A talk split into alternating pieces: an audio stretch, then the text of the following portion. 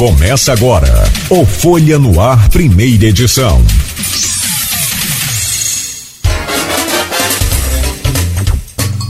Sexta-feira, 17 de março de 2023. Começa agora pela Folha FM 98,3, emissora do grupo Folha da Manhã de Comunicação, mais um Folha no Ar.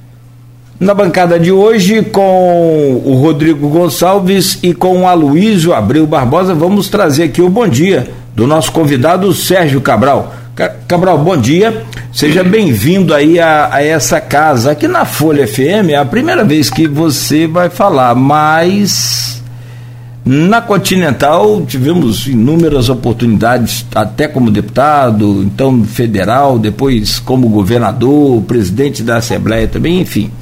Seja bem-vindo ao Folha no Ar de hoje. Bom dia, Cabral. Bom dia, Cláudio. É, bom dia, ouvinte da Folha FM. É um prazer estar falando com você, com o Aloísio, com o Rodrigo, com os ouvintes de Campos e de toda a região. Eu conheço a força de comunicação do Grupo Folha. Eu tenho uma estima enorme por essa empresa, por essa por, esse, por essa família que há anos é, é referência no Brasil, no interior do Brasil, em comunicação. Então, é, eu não sei é, essa vez agora qual será, se é a décima, se é a décima quinta, se é a vigésima, mas eu sei que é um prazer estar aqui com, com vocês do, no Grupo Folha, na Folha FM, e é, voltar também a falar com a população de Campos e de toda a região. É um prazer muito grande estar com vocês. A gente aqui no programa faz um revezamento, até porque os jornalistas, Aloísio e o Rodrigo, são responsáveis também pelo jornal Folha da Manhã, então. Jornal, você conhece bem, é na noite, né? Que se prepara durante todo o dia e ainda leva a noite para poder produzir, como será o de hoje para a edição impressa de amanhã. Então tem um revezamento. A semana é o Rodrigo, que está na bancada, outra semana é o Aloysio. Como esta semana é a semana do Rodrigo Gonçalves, deixa eu primeiro trazer então o bom dia do Aloysio e logo a seguir o Rodrigo que vai startar aí a nossa entrevista. O meu caro Aloysio Abreu Barbosa, bom dia, seja bem-vindo a esta bancada. Bom dia, Cláudio Nogueira. Bom dia, governador Sérgio Cabral. Obrigado pela presença. Vamos conversar um pouco nesses três blocos. Bom dia, Rodrigo. Bom dia, Beto, aí na técnica. Bom dia, sobretudo, você, ouvinte, pelo streaming telespectador do Folha no Ar. Obrigado. Ô, sim. Eu esqueço, eu esqueço o Nogueira me puxa a orelha. bom dia especial a três categorias que nos acompanham sempre nesse início de jornada de segunda a sexta. Os motoristas de aplicativo, taxistas, e os professores. É, e que naturalmente representa aí todas as categorias. Meu caro Rodrigo Gonçalves, bom dia, bem-vindo mais uma vez, hoje sexta-feira, fechando bem aí com chave de ouro essa semana. Bom dia, Rodrigo. Bom dia, Cláudio, bom dia, Luiz, bom dia também ao Sérgio Cabral, é, também a todo mundo que está acompanhando a gente, não só né, a, na cidade de Campos, 98.3, na região também, mas todo mundo está acompanhando a gente pelas redes sociais, já vi aqui muita gente já conectada acompanhando essa entrevista. É a primeira vez que o Cabral vai estar falando com um veículo aqui do interior, então para a gente é muito importante ter ele aqui né, e estar tá trazendo os principais temas que você já colocou no início desse bloco. É, para a gente começar, como você mesmo falou, o Cabral governador duas vezes, senador, presidente da Assembleia Legislativa, é, né, um legado político e nesse, toda essa trajetória teve também a, a, prisão dentro do contexto da Lava Jato, né, que o último mandato de prisão contra ele caiu em dezembro, né, ele chegou a ficar em prisão domiciliar e teve também a prisão domiciliar revogada. Né. É, são denúncias como é, por diferentes crimes e alguns, algumas condenações é, por corrupção, lavagem de dinheiro, organização criminosa, evasão de divisa, crimes contra o sistema financeiro, fraude de licitação e formação de quartel. Né? São aí essas denúncias e algumas condenações. Eu queria saber do, do ex-governador se ele é, reconhece a prática de algum, de, de algum desses crimes que está sendo atribuído a ele. Bom dia, Rodrigo, mais uma vez. É... Eu fui vítima, e essa é a preliminar, eu fui vítima de um processo é, de fatiamento de processos. Eu não vou nem entrar no mérito do, do, do, da, das tipificações criminais estabelecidas pelo juiz, mas inicialmente pela, pelo fatiamento dos processos na sétima vara federal do Rio de Janeiro. Se você pegar é, todos os processos da Lava Jato, todos os presos da Lava Jato, ela começa em março de 14. Ela começa em março de 14 e ela vai até é, 19, 20, 21, quando ela passa por um processo de desmoralização, sobretudo depois da, do vazamento da, dos diálogos da spoofing e agora, mais recentemente, por todas as, as notícias que chegam da sétima vara federal.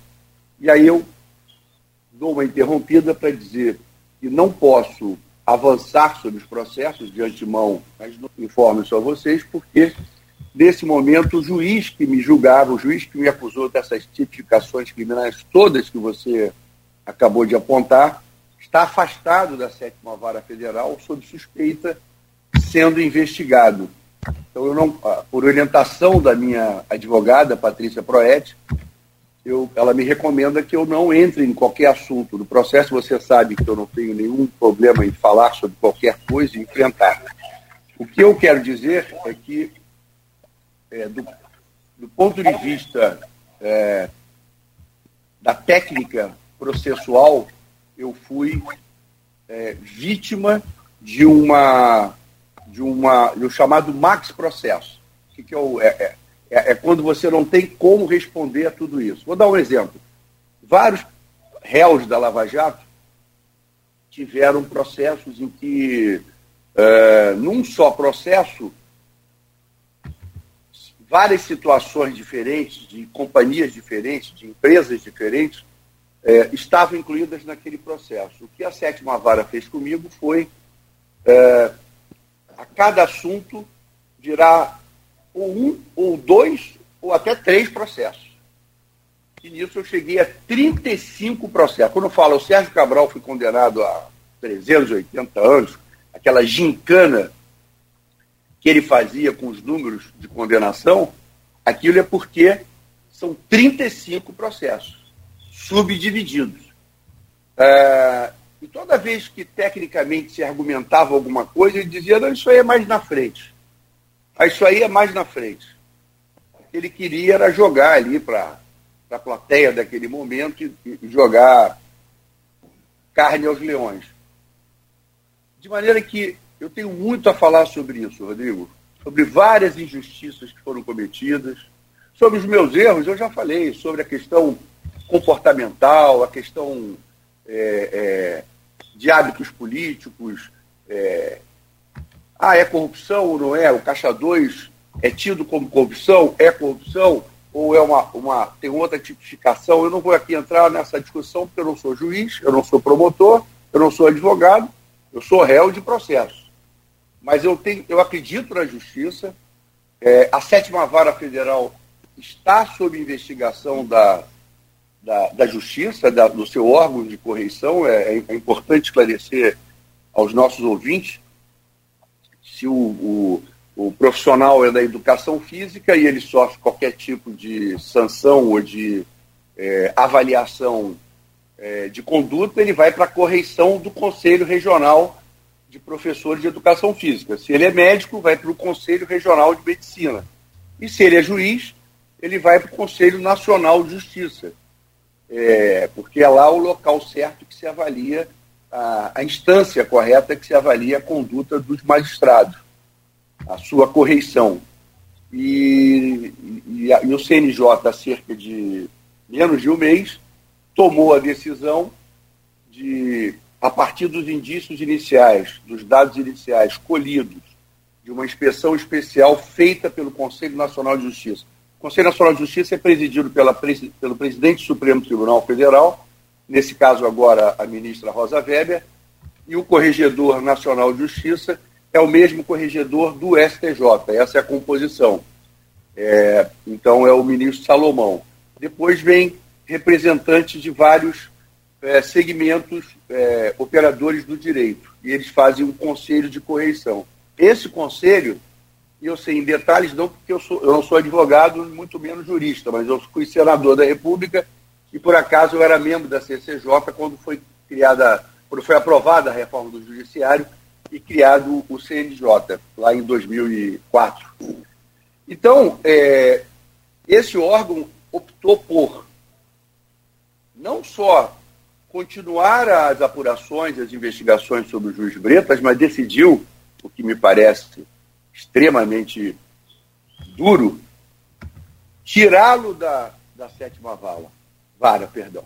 Tirá-lo da sétima vara, afastá-lo da sétima vara da sua função judicante para ser investigado. Então, é, essas questões estão sendo investigadas, há uma, há uma série de delações contra ele, uma série de. Eu mesmo quero aqui dizer para vocês é, que nesse processo entrei, a minha defesa entrou com uma certidão, uma certidão declaratória, é o termo certo, isso é recente, é um fato que eu estou trazendo para vocês aqui recente, porque a, a, a, a, revista Veja, há cerca de, de dois anos, um ano e meio, foi, foi o primeiro veículo a despertar para o senhor Marcelo Bretas.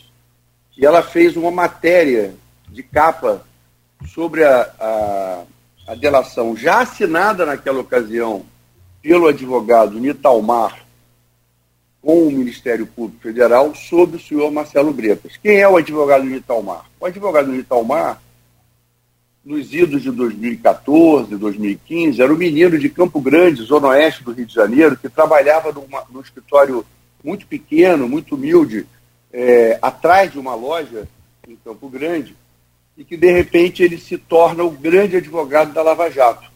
Ele começa a resolver todos os assuntos de clientes da Lava Jato. O diretor da, da Nuclebras, que, que, que foi réu em relação a, a, Depois foi até absolvido em relação a, a Angra 3, ele resolveu. Fernando Cavendish, dono da Delta Engenharia, ele resolveu. Fulaninho, ele resolveu. Até que isso explode, porque ele mesmo foi vítima é, do próprio veneno que ele estava participando, ele, Nitalmar, ele se indigna, e essas são as razões pessoais dele, que eu não sei julgar, e denuncia o, o juiz Marcelo Bretas. Essa denúncia vai ao Ministério Público Federal, acontece um acordo de delação, e a Procuradoria-Geral da República assina com esse advogado, Nitalmar, um acordo de delação premiada contra o juiz Marcelo Bretas. O senhor chegou a ter contato mais... com esse advogado? Então, é aí que eu quero chegar.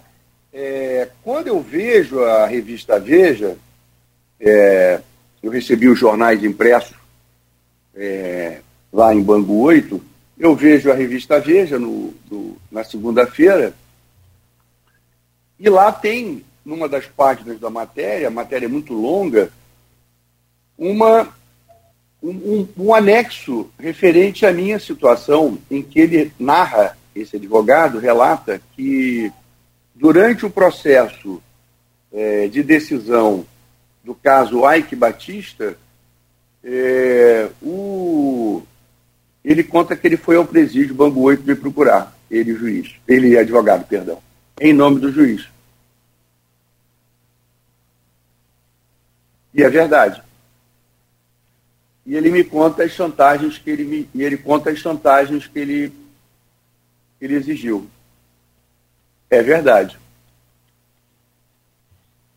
Então, é, eu me senti na obrigação de fazer essa declaração e mais.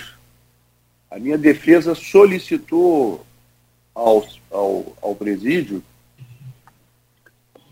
a, a frequência daquele período, se é de 2018, em que há o processo do Ike Batista, em que eu sou réu com o Ike, com o executivo dele, Flávio Godinho, e com a então minha esposa Adriana. E ele chega lá e me faz uma exigência, fala, olha, você assina isso aqui, devolve o patrimônio seu e da Adriana e o juiz vai resolver o caso da Adriana. Eu disse, olha, eu, eu, eu não posso falar por ela, e muito menos ela está sendo tratada aí como uma laranja minha, mas todo mundo sabe ela tinha um escritório com mais de 40 advogados,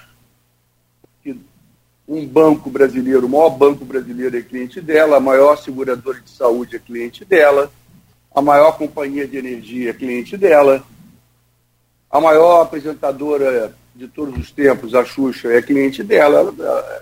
Isso tem a ver com o Lava Jato, com isso aqui? Não, não tem cabimento. Se não for assim, não tem acordo. E, e por aí vai. Eu já estou até falando demais em consideração a vocês, vou parar por aqui. Tá? Governador, é, o senhor falou, Marcelo Bredas, estava pautado para a gente falar nesse bloco, mas ao final. Mas a entrevista é uma coisa viva, né? E ela tem seu próprio time. Esse, é, o mês de fevereiro em que ele foi afastado é um mês é, que parece ser emblemático no seu caso. Porque Bredas foi afastado pelo CNJ, como o senhor disse, agora em fevereiro desse ano. Foi em fevereiro.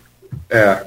E em fevereiro, deixa eu voltar um pouco no tempo, em fevereiro de 2017, o Lauro Jardim noticiou que o senhor, numa conversa com outros condenados é, junto, junto do senhor em Bangu, o senhor teria dito, acho que exagerei.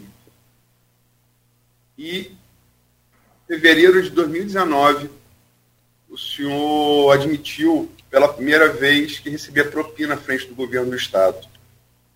É, independente do, da, da, do afastamento do, do, juiz Marcelo Predas, como é que o senhor avalia hoje, de maneira retrospectiva, esses dois fatos, o senhor admitindo que teria exagerado e sendo e admitindo que recebeu propina. Eu te agradeço muito, Luiz, a, a, tua, a, tua, a tua pergunta e é, vamos aos fatos. Primeiro, eu nunca recebi propina. Ah, nós tínhamos o hábito na política brasileira do chamado Caixa 2. Houve propina na, em governos, se houve nos meus dois governos, eu não participei.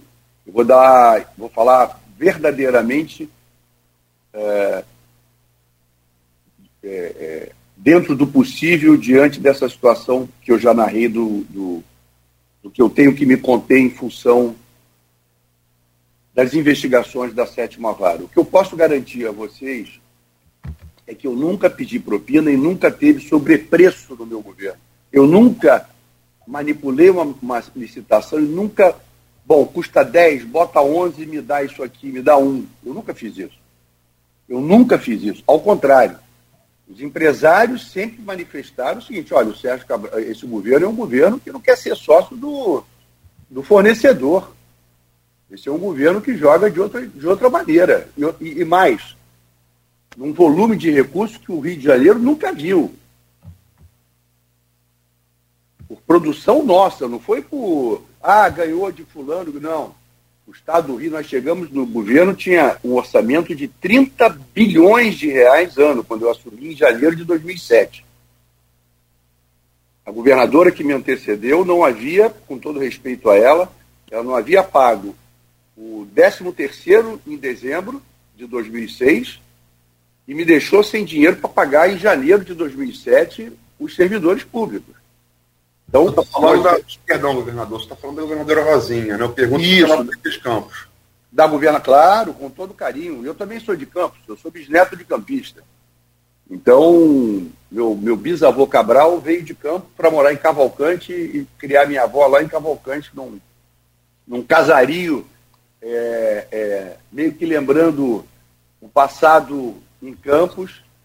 Tive já é, ancestral meu que foi provedor da Santa Casa. Já pude ver na Santa Casa de Campos até os meus ancestrais assinando aí como provedores.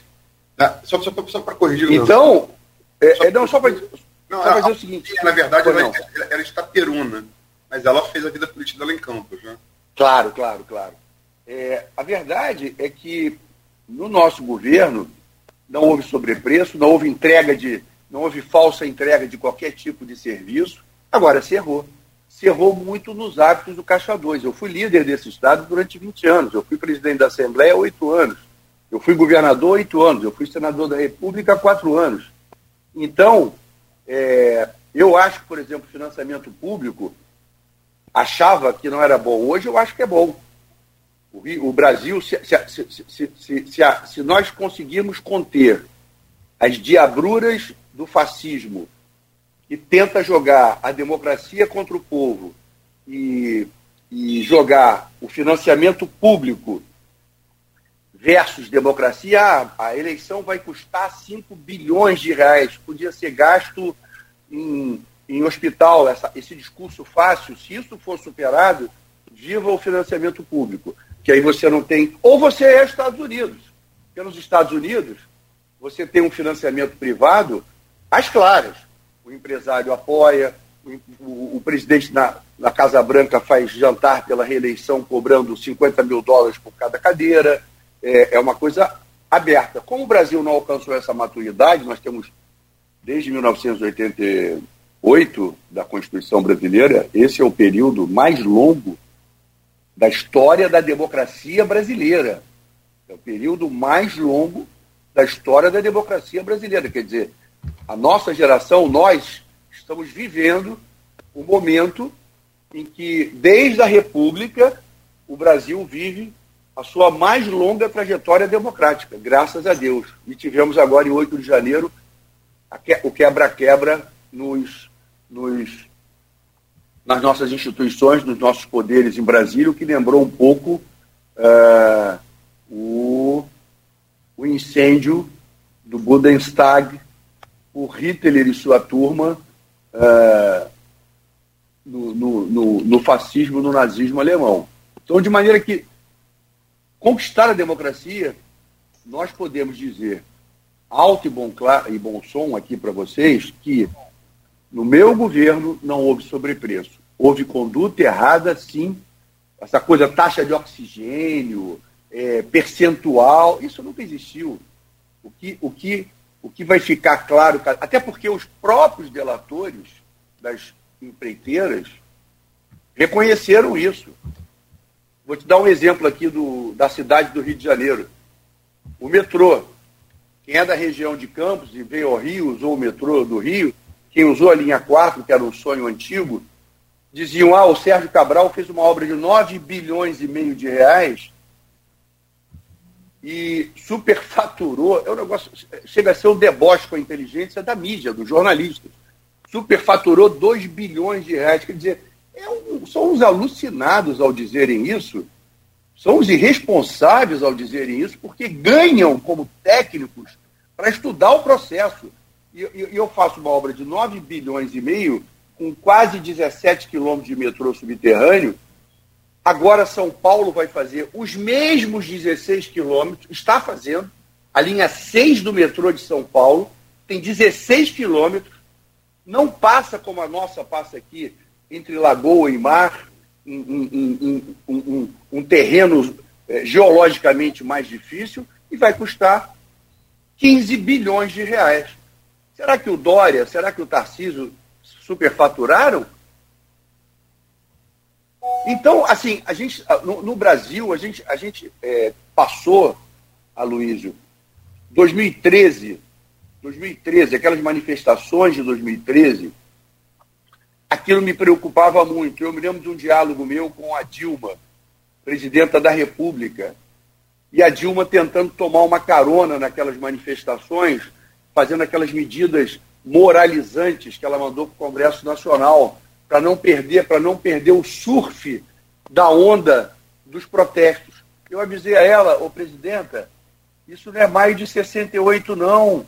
Isso é marcha com Deus pela família de 64, e a senhora não está entendendo nada.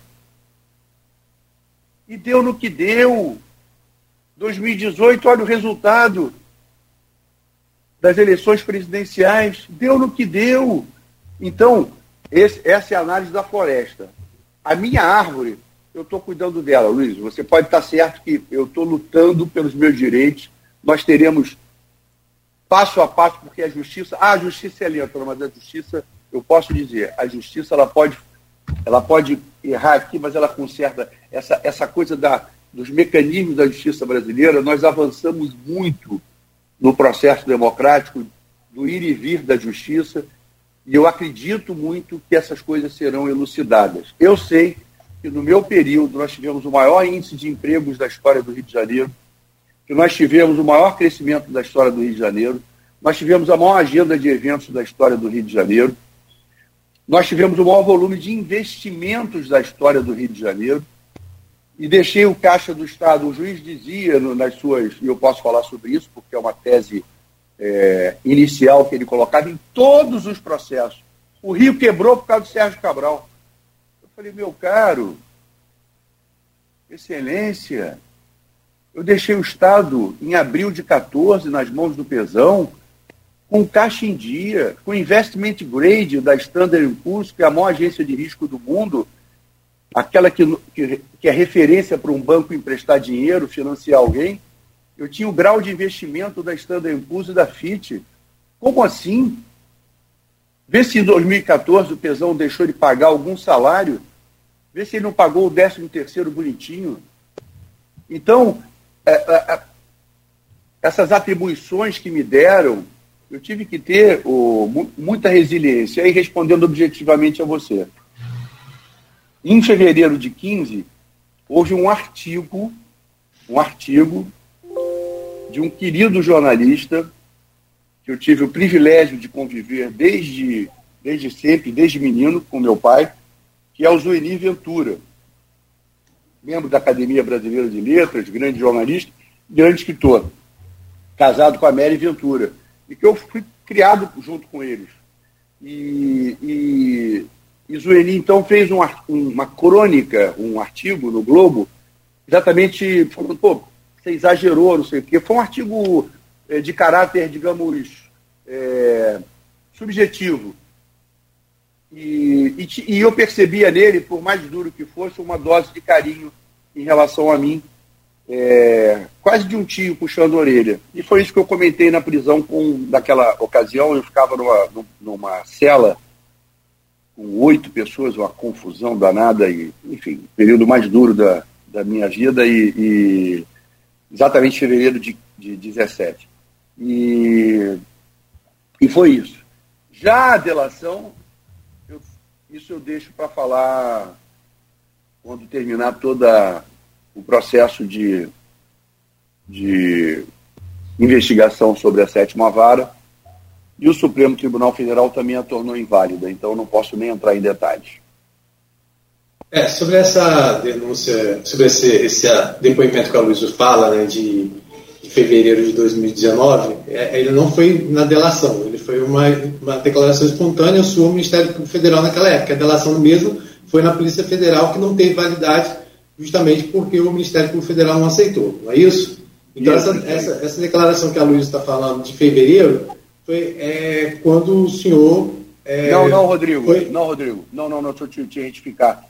Essa declaração que ele falou, ele mesmo chamou atenção entre os presos. Foi uma conversa lá no presídio. Não, de fevereiro de 2019, que ele citou também. Não, não, companheiro, de 17. A de 17. Não, a, a do arrependimento, do, do, do, do, do, da menção às pessoas que eu estaria.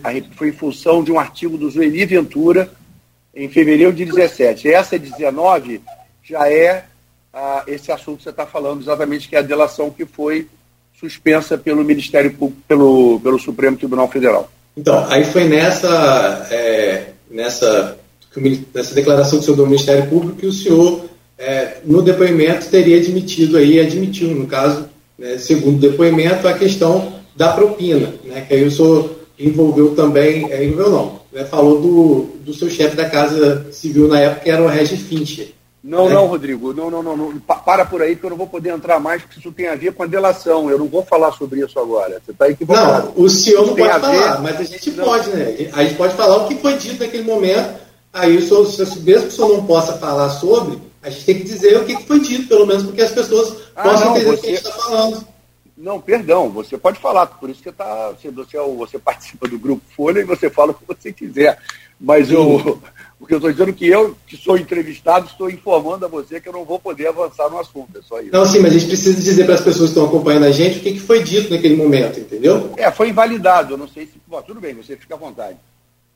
É, foi uma declaração, porque na verdade foi nesse momento, é, inclusive, de todos os seus, das suas, seus processos, esse foi talvez que a, a, declaração que na época causou mais interesse na nossa região foi justamente quando o senhor teria admitido, inclusive, o recebimento de propina em relação às apropriações do Porto do Açul. Por mais que é, eu não possa falar, sobre, mais que eu não possa falar sobre isso, é um assunto que interessa muita região. Evidente, Rodrigo, é por isso que eu vou falar. Eu, eu a, a, região pôde ter de mim durante oito anos muitas realizações. Quando eu assumi o governo, o Porto da Sul era só uma ideia. Uma área e uma ideia. Nós, Mas teve um custo. Nós, quando, nós, não, quando, quando nós assumimos em 2007, o Porto do Açu era só uma ideia. O Ike Batista havia comprado, lançou uma pedra fundamental e não tinha mais nada. Nós ajudamos o Porto do Açu a se desenvolver. Eu nunca recebi um tostão do Ike Batista sobre Porto do Açu, isso foi dito por ele na delação, a delação do Ike Batista, a colaboração premiada do Ike Batista, que está valendo, ele declarou a, ao Ministério Público Federal, atenção povo de Campos e região São João da Barra, o Sérgio Cabral jamais recebeu um tostão de propina do senhor Ike Batista. O Sérgio Cabral recebeu recursos de campanha eleitoral. O Sérgio Cabral nunca me pediu, segundo o Ike Batista, eu estou aqui repetindo, me pediu um tostão para uma licença ambiental, para uma desapropriação, para as obras do Açu. Eu jamais fui extorquido pelo senhor Sérgio Cabral. Isso foi dito pelo Ike Batista, que devolveu o dinheiro, que fez um acordo de delação. Então não sou eu, já que você é jornalista, você está querendo reproduzir fatos. O senhor Ike Batista, na sua delação, eu estou usando inclusive esse argumento no meu processo de defesa eu tenho o áudio da delação do, do, do, do Ike Batista. Sérgio Cabral jamais me pediu um real. Então, eu estou aqui reproduzindo o que disse o Ike Batista. Porto do Açu não tinha nem 100 empregados. Hoje tem milhares de empregados. Nós conseguimos. Eu pude fazer pela região, Rodrigo. A primeira obra que eu fiz, eu falei, eu vou terminar todas as obras inacabadas que eu recebi do governo Rosinha Garotinho. A primeira, uma das primeiras obras que eu terminei foi a ponte que hoje é chamada de Ponte Rosinha, que eu acho que o nome oficial é Ponte Leonel Brizola, que eu dei o nome de Rosinha em homenagem a ela, uma obra parada de milhões de reais sobre o Rio Paraíba, que liga hoje com mais facilidade o povo de Guarulhos com o centro da cidade. Essa obra fui eu que fiz. Eu pude fazer a UPA 24 horas em Campos. Eu pude fazer a clínica da PM em Campos. Quer dizer, então, eu fiz muita coisa na região e o Porto do Açu em São João da Barra, que impacta todo mundo, pode falar sobre o Porto do Açu, sim. Eu conheço o Porto do Açu de cor e salteado, porque eu acompanhei ali toda a dificuldade, inclusive, que o pessoal do meio ambiente da minha área criou. Carlos Mink, Marilene Ramos, que é, criaram um, um, um, uma espécie de é, área protegida ambiental, e aí nós tivemos que encontrar outras maneiras com a Codim, com os empreendedores para realizar aquilo. Levei a, a Dilma ao, ao Porto do Açu, ela ficou impressionada, me disse, olha, isso aqui é maior do que, do que PCM, que coisa incrível.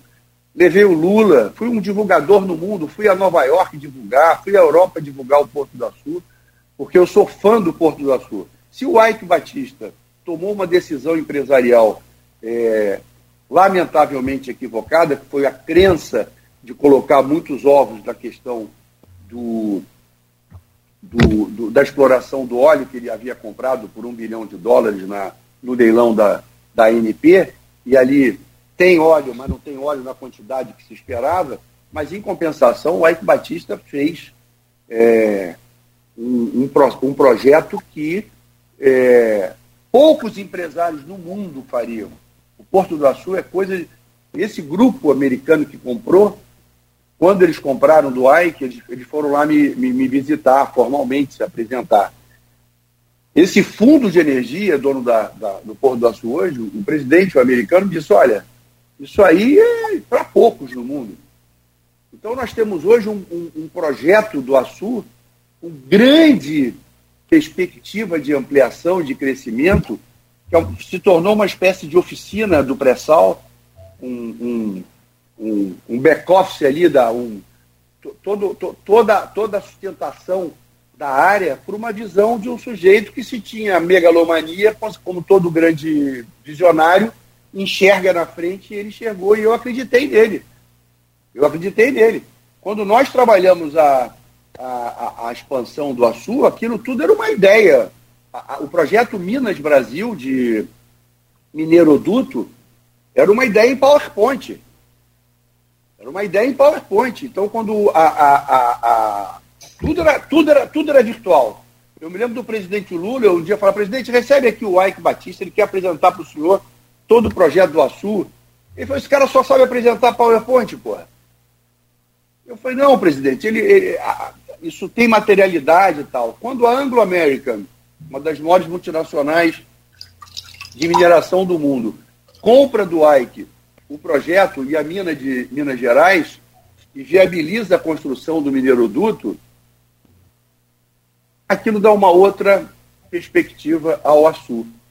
E a, o crescimento da produção do petróleo e a necessidade de ter uma uma, uma retroárea do tamanho do Açu, é um achado de visionário. Então, o povo de Campos, o povo de São João da Barra, o povo de São Francisco do Itabapuana, sabe, de toda a região, né, só tem a agradecer a, a, a, a esse cara. Pode ter cometido erros lá nos negócios dele, é, é, problema de, com os acionistas, com tudo bem, está respondendo, mas aquilo é uma realidade.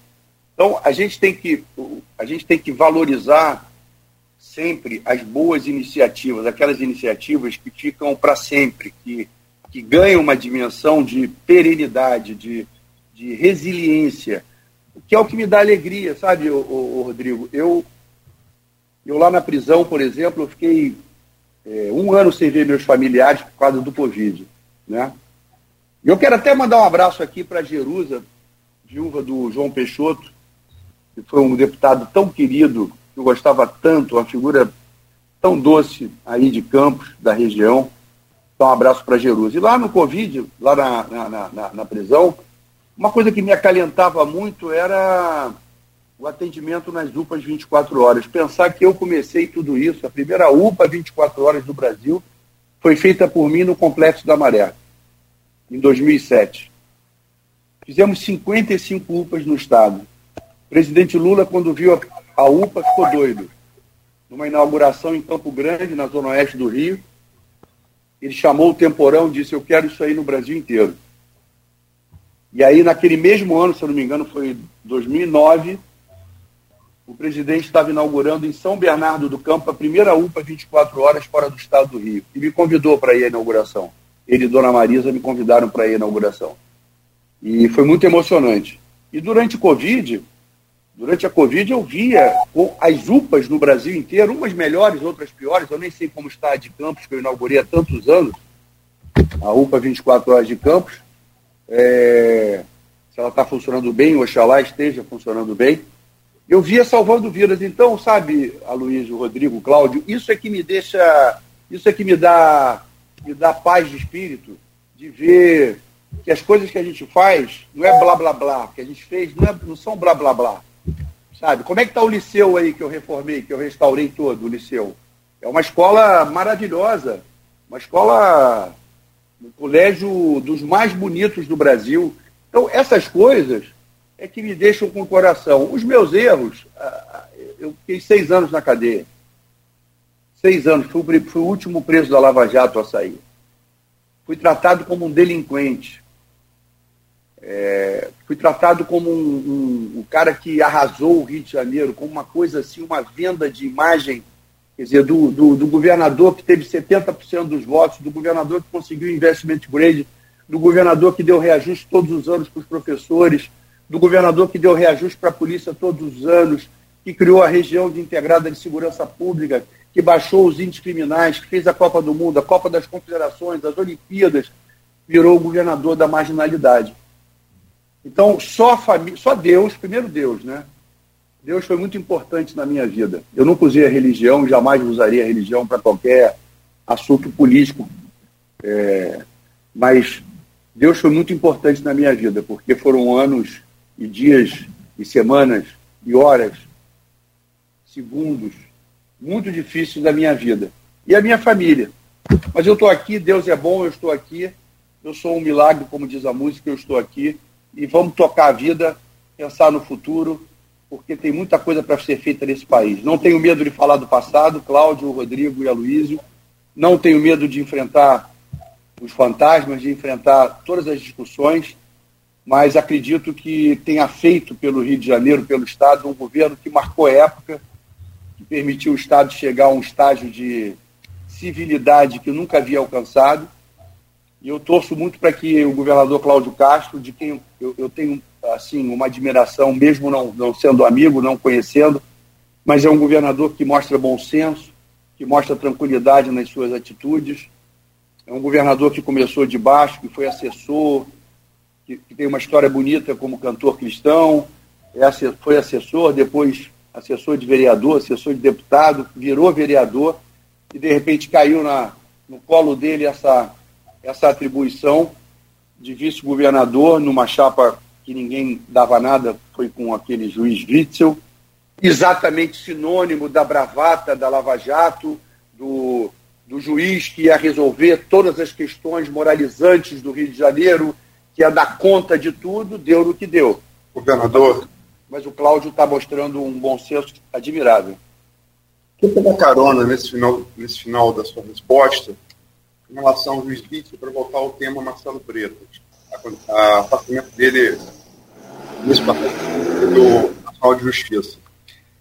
É, o Bretas, ele se notabilizou né, na Lava Jato pelas condenações e prisões do senhor, já falamos aqui, bastante sobre elas, mas depois por outras coisas. Na eleição de 2018 que o senhor se refere, ele interferiu diretamente no, no, no, no pleito ao soltar é, é, peças do, do, do, do, processo que prejudicaram, prejudicaram o Eduardo Paes. Né? Então, é, o segundo turno foi disputado entre Vítor e Eduardo Paes, ele, ele interferiu ali. Depois, ele foi ao Palácio Tiradentes é, prestigiar a posse do governador Wilson Witzel, eleito. E, em sequência, ele vai de mãos dadas com o Witzel, um avião do governo do Estado para posse de Jair Bolsonaro à presidência da República. É, lembra muito Sérgio Moro, que soltou há sete dias do segundo turno, disputado entre Bolsonaro em 2018, entre Bolsonaro e, e, e Haddad presidente, soltou uma delação do Palocci que ele, Moro, sequer tinha aceito no juízo da ação penal. Interferiu no pleito também. É, Moro ficou conhecido como, como um algoz de, de, de Lula. E, e, e, Bredas, o seu algoz. Quando um juiz deveria ser alguém isento, representa a figura do carrasco, você acha que tem algo errado? Claro, claro. E é por isso que existe o CNJ, o Conselho Nacional de Justiça, para controlar os hábitos as decisões e os procedimentos do, do, do, do, magistrado, seja ele de primeira, segunda, terceira ou quarta instância. O que houve no Brasil foi uma, uma delegação, duas delegações, Aloysio, duas delegações. A primeira delegação é dada na 13ª vara, você lembrou muito bem, a comparação é absolutamente pertinente.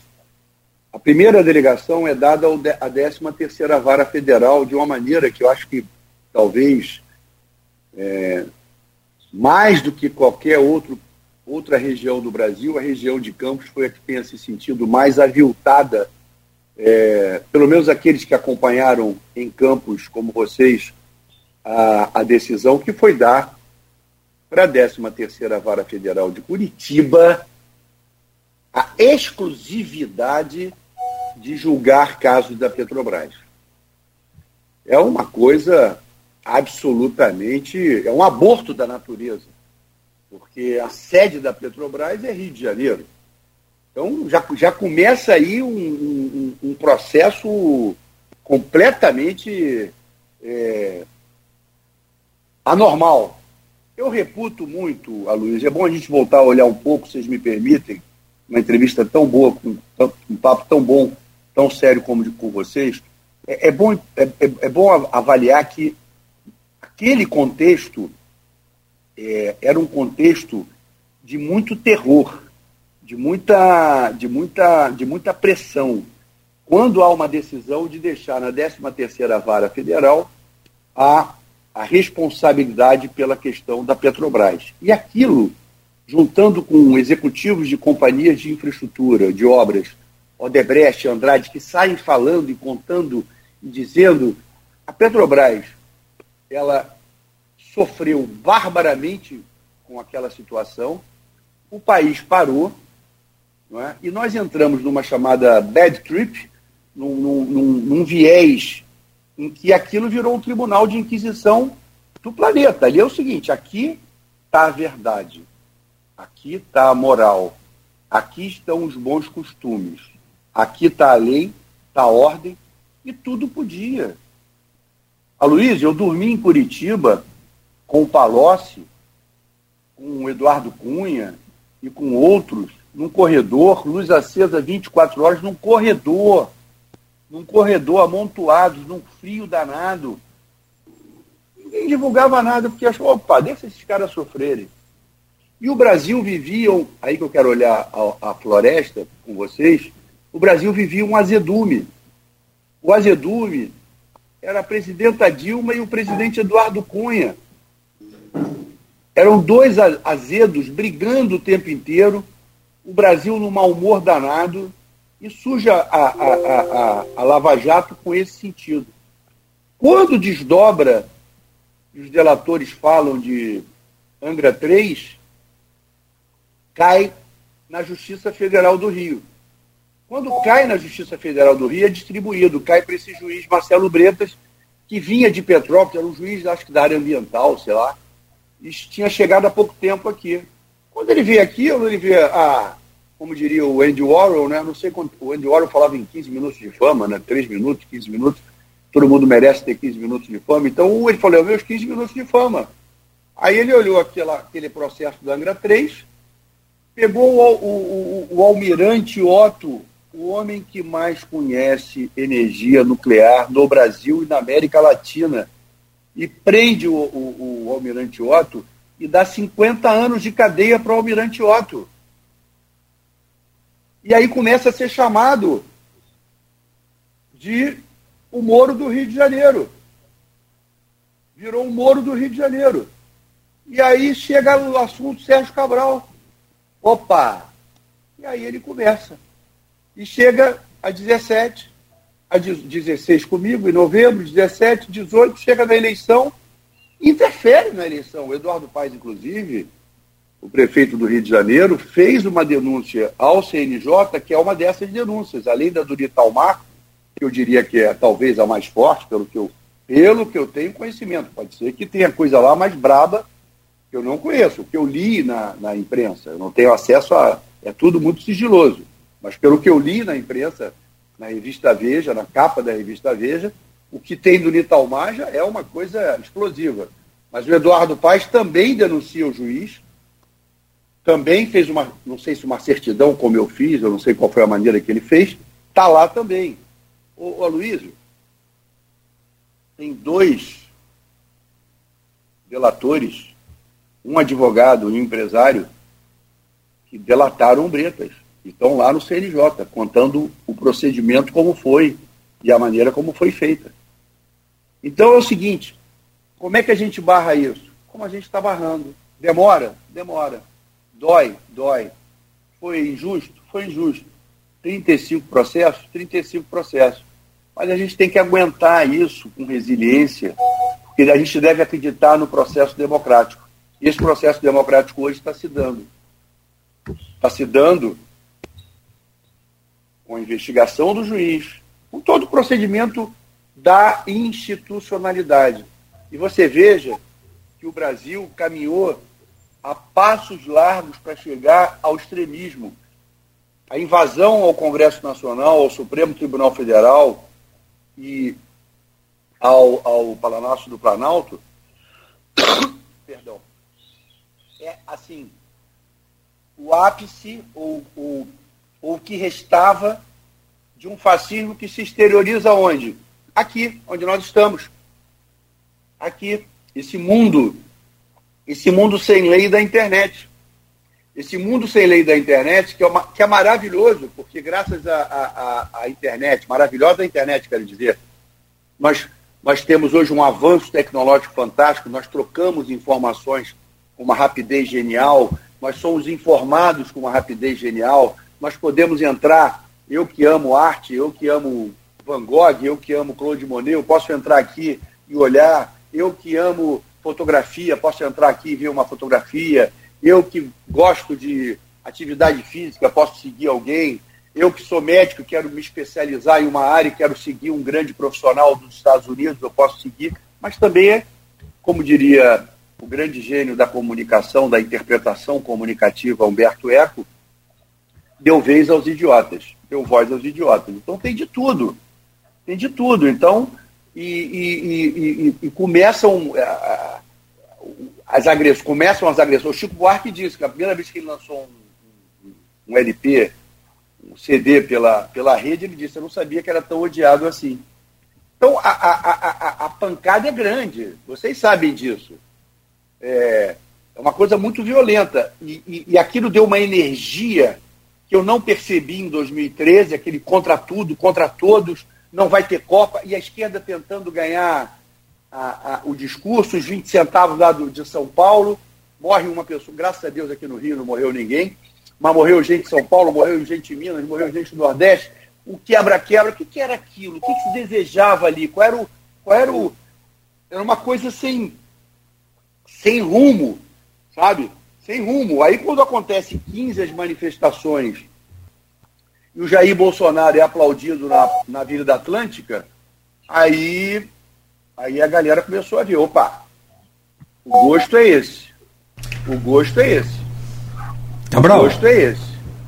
Então, viva o Coronel Ustra, viva a ditadura, viva a tortura, Cala a boca que você não serve nem para ser estuprada. E essa, esse nível de, de, de é, boçalidade foi ganhando gosto. Foi ganhando gosto. E nós chegamos onde nós chegamos. Esse é o ponto. No contexto, sua resposta demanda tocar nesse assunto, mas nós vamos chegar lá também da, daqui a pouco. Eu preciso fazer um intervalo comercial aqui, Cabral. Senão Dona Diva e Cristiano me puxa a orelha aqui. É, mas tem aqui ainda é, dois pontos. O primeiro, deixa eu só falar sobre o Joãozinho Peixoto, que o senhor também o chamava assim. É, Joãozinho. Joãozinho. É, várias vezes ele estava aí no gabinete do senhor, é, é que eu estou aqui com, é, com, é com o governador Aí, figura, aí botava ele no ar, na, botava o senhor para falar da rádio. Oh, na, Vamos na... falar uma coisa, Cláudio, importante que todos saibam. Sim. Nunca me pediu uma coisa errada, me enchia a paciência quando eu era presidente da Assembleia para eu pedir ao governador da ocasião, eu fui presidente da Assembleia, pedia para as obras de campos. E depois, como governador, me enchia a paciência, como faz o bom deputado, pelas obras e investimentos em Campos. Devo Sim. dizer isso ao povo de Campos, pela memória do João, pela Jerusa, uma pessoa extraordinária, extraordinária, um homem simples, bacana, que eu, assim, tinha um carinho muito grande. E aquele cabelo preto, que ele não ficava branco nunca, né? Eu falava para ele, Joãozinho, o cabelo não fica branco, rapaz. E a foto, a foto do, do outdoor dele na campanha também não ficava velho, não era campeão. Mas Jerusa, é por isso que eu aqui no, no, nessa situação, é a filha dele, a esposa Bernadette. Jerusa. É, não, Jerusa é a filha. Eu isso, eu falei esposa? Não, tudo bem. Bernadette. Não, não, não a filha, filha. É. Bernadette que é esposa, né? Eu sei, claro. Perfeito, claro, claro, perfeito. Claro. Bom, tem uma, uma postagem aqui na página do Face do Nelson Naim, é, foi presidente da Câmara, vereador, foi prefeito em Campos. Ele diz aqui: o, o Aloysio deu um abraço fraterno ao governador Sérgio Cabral por mim. E ele posta ainda: a UPA de Campos foi inaugurada quando eu estava como prefeito de Campos, disse Nelson Naim aqui na postagem. É verdade, Cláudio. O, o, o Nelson, primeiro que a nossa afeição ela se deu por um motivo tão bonito que é a questão é, da, das pessoas é, com deficiência. E foi um trabalho lindo, lindo, feito pelo meu governo, pelo Rio Solidário, a Adriana Frente, e com ah, as instituições que o, que, o, que o Naim, a esposa dele, a esposa dele é, é, militam. Né? Então se deu por aí, uma coisa bonita. Não foi, pra, não foi por eleição, por nada. Depois a gente criou uma amizade. O filho dele hoje é, é vereador, uhum. não é isso? Sim, é vereador ali em Naim, é vereador. Agora ele tem... é uma graça de ser humano uhum. e ele também. Então meu abraço ao Naim, ao, ao, ao, ao seu filho, ao nosso vereador, a toda a família, é, com muito carinho que eu me refiro a ele e, e a toda a família dele, ao, ao Nelson. Tem um grupo aqui de WhatsApp do programa e do blog Opiniões, que é do, do Aloysio Abreu Barbosa, e lá tem o industrial, né? ele também é agrônomo, é diretor da Coagro e é hoje o vice-prefeito de Campos, o Frederico Paes. E ele diz aqui, ó, boa tarde a todos, parabéns a Luiz Abreu Barbosa e a equipe. Pergunta para o Sérgio Cabral. Se, como homem público, o ex-governador tem algum arrependimento? Pergunta do Frederico Paes, vice-prefeito de Campos hoje. Olha, Frederico, a gente, olhando para trás, a gente sempre podia é, ser melhor em várias questões. Né? Mas o, o mais importante é você é, saber ter a, a humildade né, da compreensão do que, do que errou. Eu não digo nem do ponto de vista criminal, não, de tudo, de, de, de conduta. Eu acho, Cláudio e ao Frederico, que não basta ser, tem que parecer. Né? Então, por exemplo, construiu-se uma imagem comigo, né? divulgada inclusive por um político de Campos, pelo ex-governador Garotinho, é, nos seus blogs na ocasião, aproveitando que o foi em 2012 que o Fernando Cavendish, dono da Delta Engenharia, que fez muitas obras no governo dele e no governo da, da mulher dele, mas ele aproveitou uma, uma, uma situação de festa e falou da farra dos guardanapos. Pois bem, eu não estou na, eu não estou na foto da, da farra dos guardanapos. Eu não estou na foto. Eu não. Eu, eu, eu, eu, eu, Aquela foto é o seguinte: é um dia muito especial na minha vida.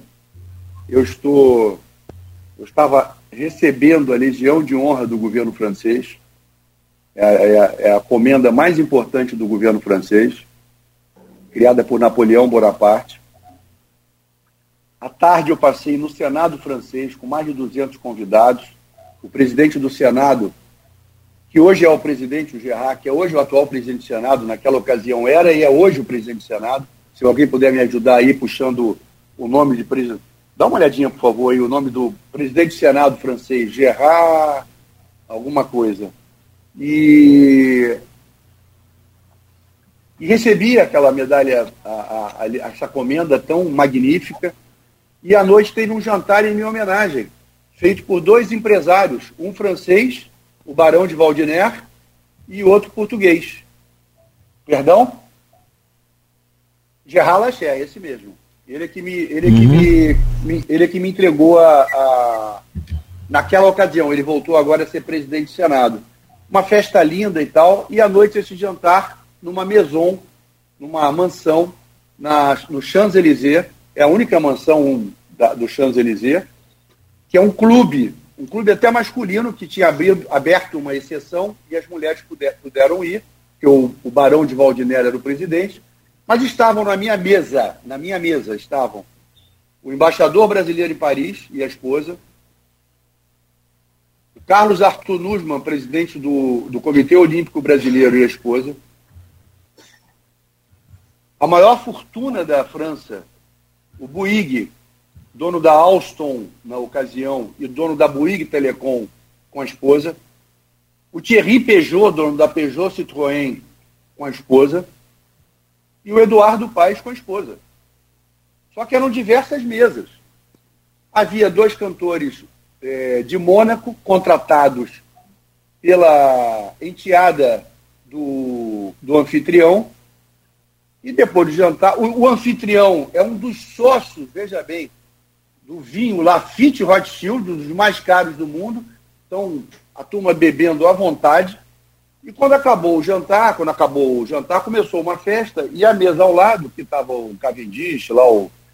Tinha empresários do, do Brasil inteiro. E nessa mesa botaram lá o guardanapo e tiraram a foto. Mas eu não estou na foto. E de repente ficou essa história de que eu estava na foto, de que eu estava na farra. Ah, você se arrepende dessa foto? Não. Mas me arrependo, de repente, de, sei lá, nem sei o que eu posso dizer, porque eu não estava na foto, mas não sei, criaram uma coreografia de, de, de. Depois eu soube que criaram fotos fakes em que eu estou na foto. Bom, agora essa, essa perturbada dessa deputada federal, Carla Zambelli, essa que dá tiro no meio da rua, disse, botou uma foto minha com Eduardo Pai na Sapucaí. A foto é de 2016. Então, assim, como eu disse, na internet vale tudo. O garotinho soube explorar isso naquela ocasião, com o blog dele lá, falando mal de mim. Mas é, o fato, fato ou fake, é fake. Eu não estou com guardanapo na cabeça. Então, essas coisas, Cláudio, que a gente vai aos poucos tendo que esclarecer, tendo que mostrar, mas o que, que eu me arrependo? De mais cuidado, de mais austeridade no, na maneira de ser. Menos é mais, Cláudio. Eu aprendi na prisão sim, sim. que menos é mais. Que nós devemos viver com menos, e, e porque é, é, até um princípio, eu diria, cristão e ambiental. Porque no momento que nós temos um planeta em que nós queremos que mais pessoas consumam, que nós temos hoje 7 bilhões de habitantes, 6 bilhões e tanto. Você hoje tem, infelizmente, a massa de mais de 2 bilhões de pessoas consumindo quase nada. Você tem hoje 2 bilhões de pessoas consumindo pouco. No momento que as pessoas passem a consumir mais, é evidente que a crise ambiental vai aumentar. Quer dizer, o que, que deu escala maior à crise ambiental? O crescimento da China. Mas, poxa, viva, viva o crescimento da China, porque a China incorporou mais de 600 milhões de pessoas, é a maior incorporação de massas ao consumo da história da humanidade, da humanidade desde o Homo sapiens ter vencido a guerra contra o outro Homo, nós nunca tivemos, na história da humanidade, uma civilização que tenha incorporado tanta gente ao consumo e a uma vida mais digna do que tivemos com a China nos últimos 40, 50 anos. De maneira que isso vai aumentar. Nós, se nós queremos que as pessoas que, que, que, as pessoas consumam mais, que as pessoas vivam melhor, é evidente que nós vamos ter que ter mais indústrias, nós vamos ter mais produção de plástico, nós vamos ter produção de, de, de carvão, mais produção de petróleo, nós temos que buscar alternativas. Então, é, nesse sentido que o menos é mais. E traz para a vida da gente. Traz para a vida da gente. Traz para os hábitos da gente. Então, assim, eu sou amigo de um empresário. Sou. Há quantos anos? Há mais de 10 anos. Virei governador. Me tornei governador. Não posso mais sair para jantar com esse empresário. Eu posso recebê-lo no palácio eu posso tomar um café da manhã com ele, eu posso almoçar com ele no palácio, eu posso ter uma reunião com ele no palácio, mas eu não posso fazer vida social com ele. Não posso. Governador, é, só porque os nomes foram, os nomes foram citados aqui, e eu queria é, deixar franqueado o espaço o público, para as pessoas que foram citadas aqui. Os, os, o juiz Marcelo Bretas, hoje o juiz Sérgio Moro, Inclusive, entrevistei Lula é, em dezembro de 2017. Lula citou Moro, é, formalizei a, a, Moro, então, ainda juiz, é, a oportunidade de fazer uma entrevista também, e ele declinou. Né? Também a ex-governadora Rosinha, o ex-governador Garotinho. Ô, Luiz, eu quero dar uma informação jornalística para vocês. Só, só um segundo, por favor. Ah, perdão. Ah, perdão, então, que então fica franqueado espaço para que as pessoas citadas aqui possam falar também no programa. O jornalismo se faz assim. Pois não, governador? Não, só para esclarecer que nós estamos pedindo a suspeição do, do juiz Sérgio Moro. Já foi dada entrada na, no Supremo Tribunal Federal, porque você mencionou o presidente Lula. O presidente Lula solicitou, na condição de réu,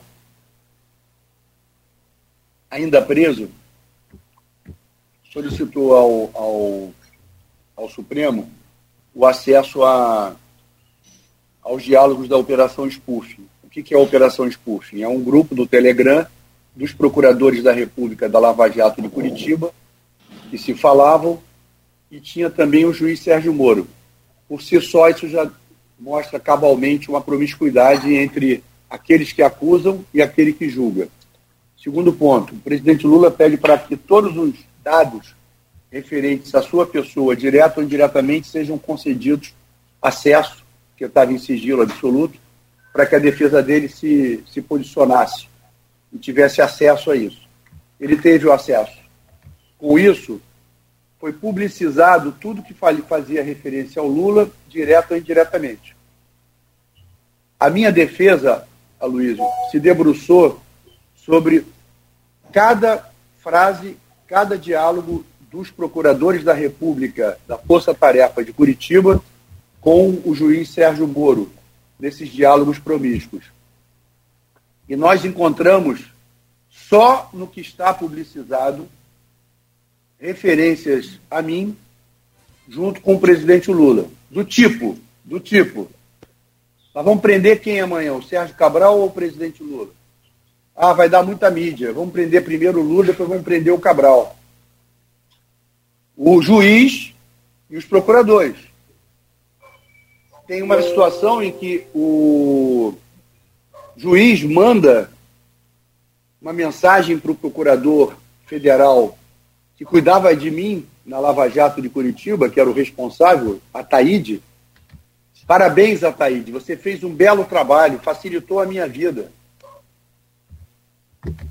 Quer dizer, assim, é, é, é, é voltando àquela tua pergunta anterior da institucionalidade, onde é que isso foi parar, como é que isso, aquela situação de 18 que você se refere do uso contra o Lula, contra o Eduardo Paes, é isso.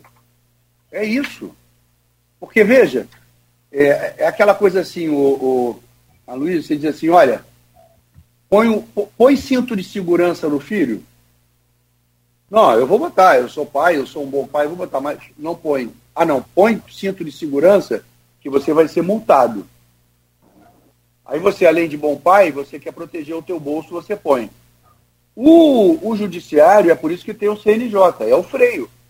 Porque o juiz, se puder, se, não é o juiz, aquele juiz é arbitrário. A maioria dos juízes brasileiros não é arbitrário. A maioria dos juízes brasileiros tem senso de justiça. Tem senso de isso, é um ou outro. Só que caiu na mão, e aí o Moro, o, perdão, o Breta se, se transformou no, no, no, no novo Moro do Rio de Janeiro. E o juiz de tudo. Ah, é a família do Cabral? Traz para mim. Ah, é o assunto do assunto do assunto da Olimpíada? Traz para mim. Ah, é o assunto de um doleiro que nem conhece o Cabral, que nem fez nada com o Cabral, mas traz para mim. E assim ele prendeu 400 pessoas. E assim ele prendeu marido, mulher, pai, filho. Isso eu vi assim, Aloysio. Eu vi aos montes. Eu vi gente sair dali e se suicidar. Eu vi. Quem está nos ouvindo falou: Ah, Cabral, tem mais aqui morrer mesmo, porque foram safados. Olha o processo.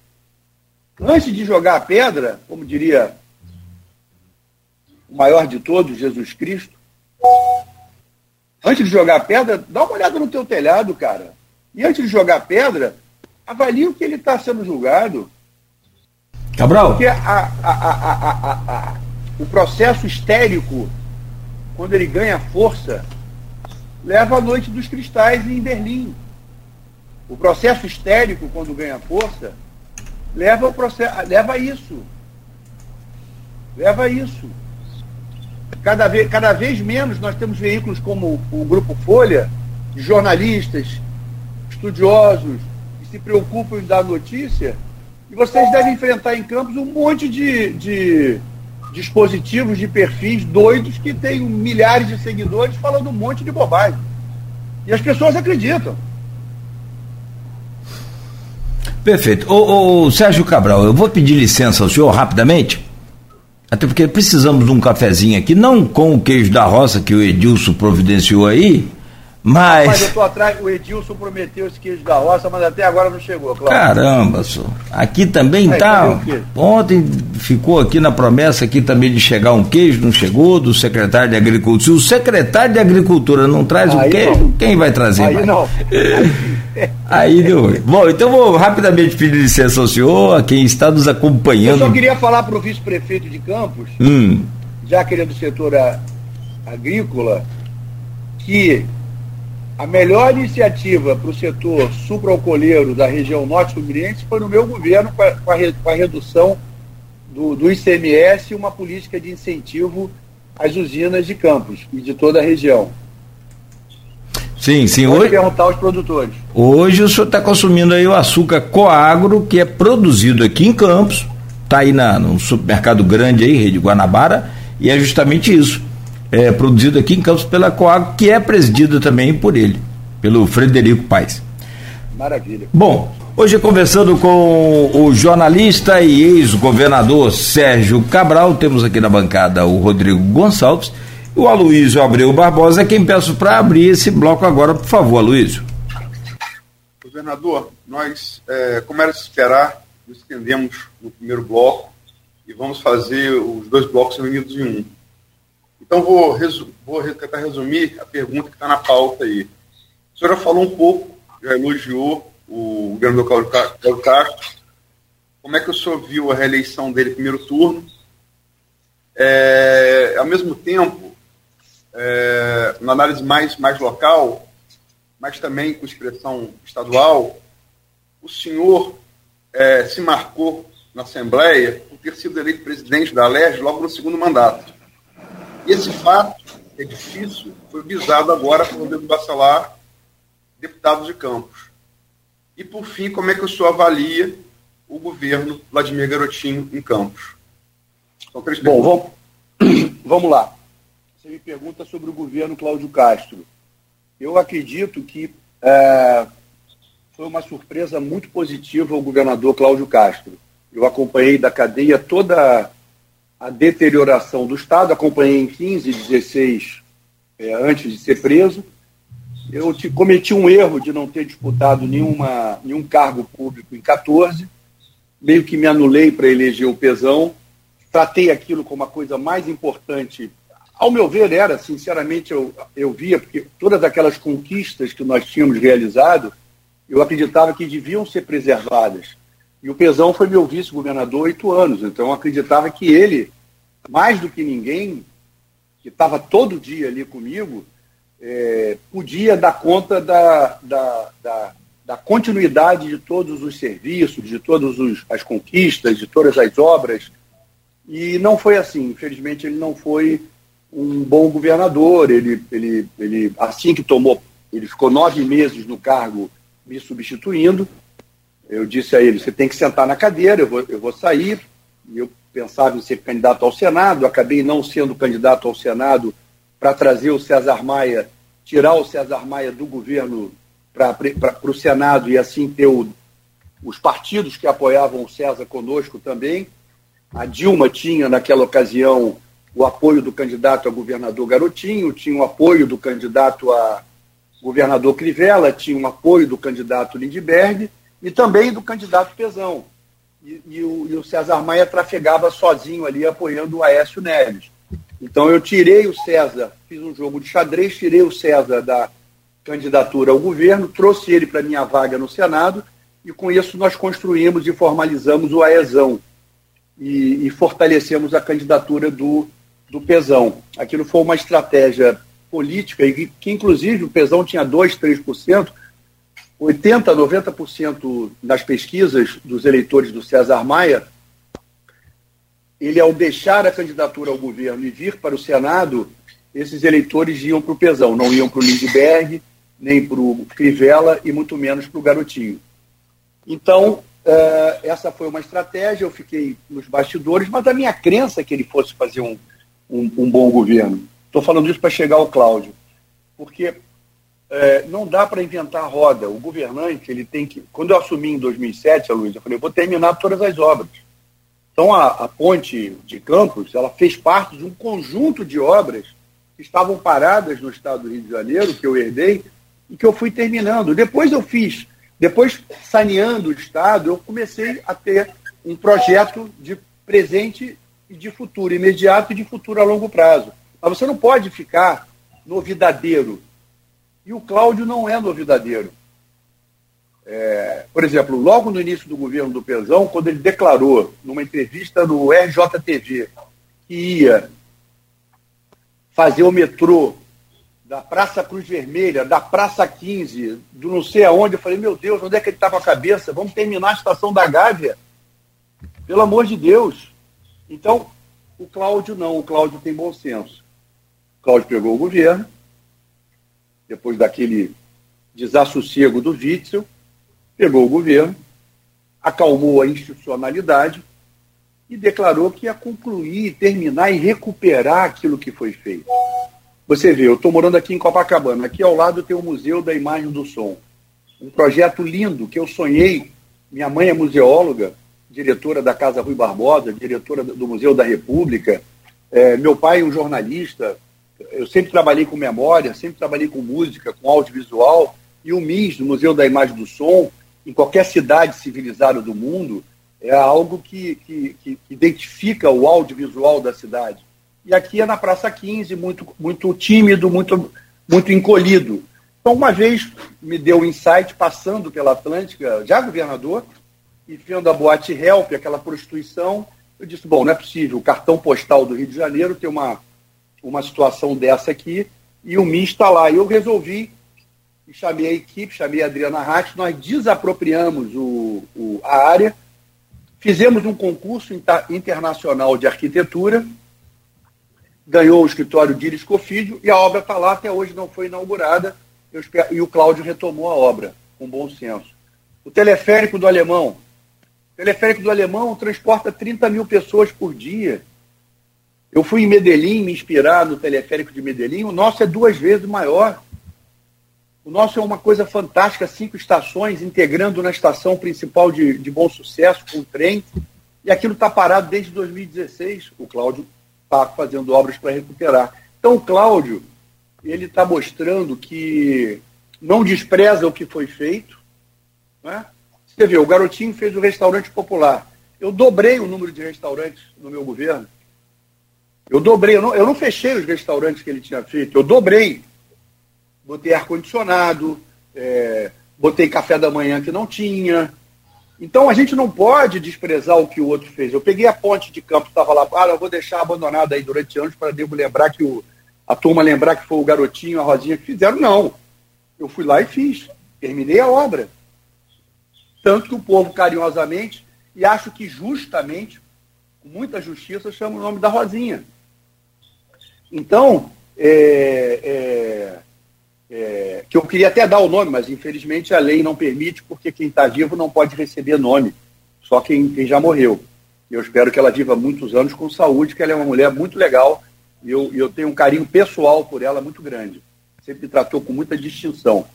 É... Sobre o Vladimir. O Vladimir, já que eu estou falando da família, Vladimir eu conheci pouco, mas é um menino muito civilizado.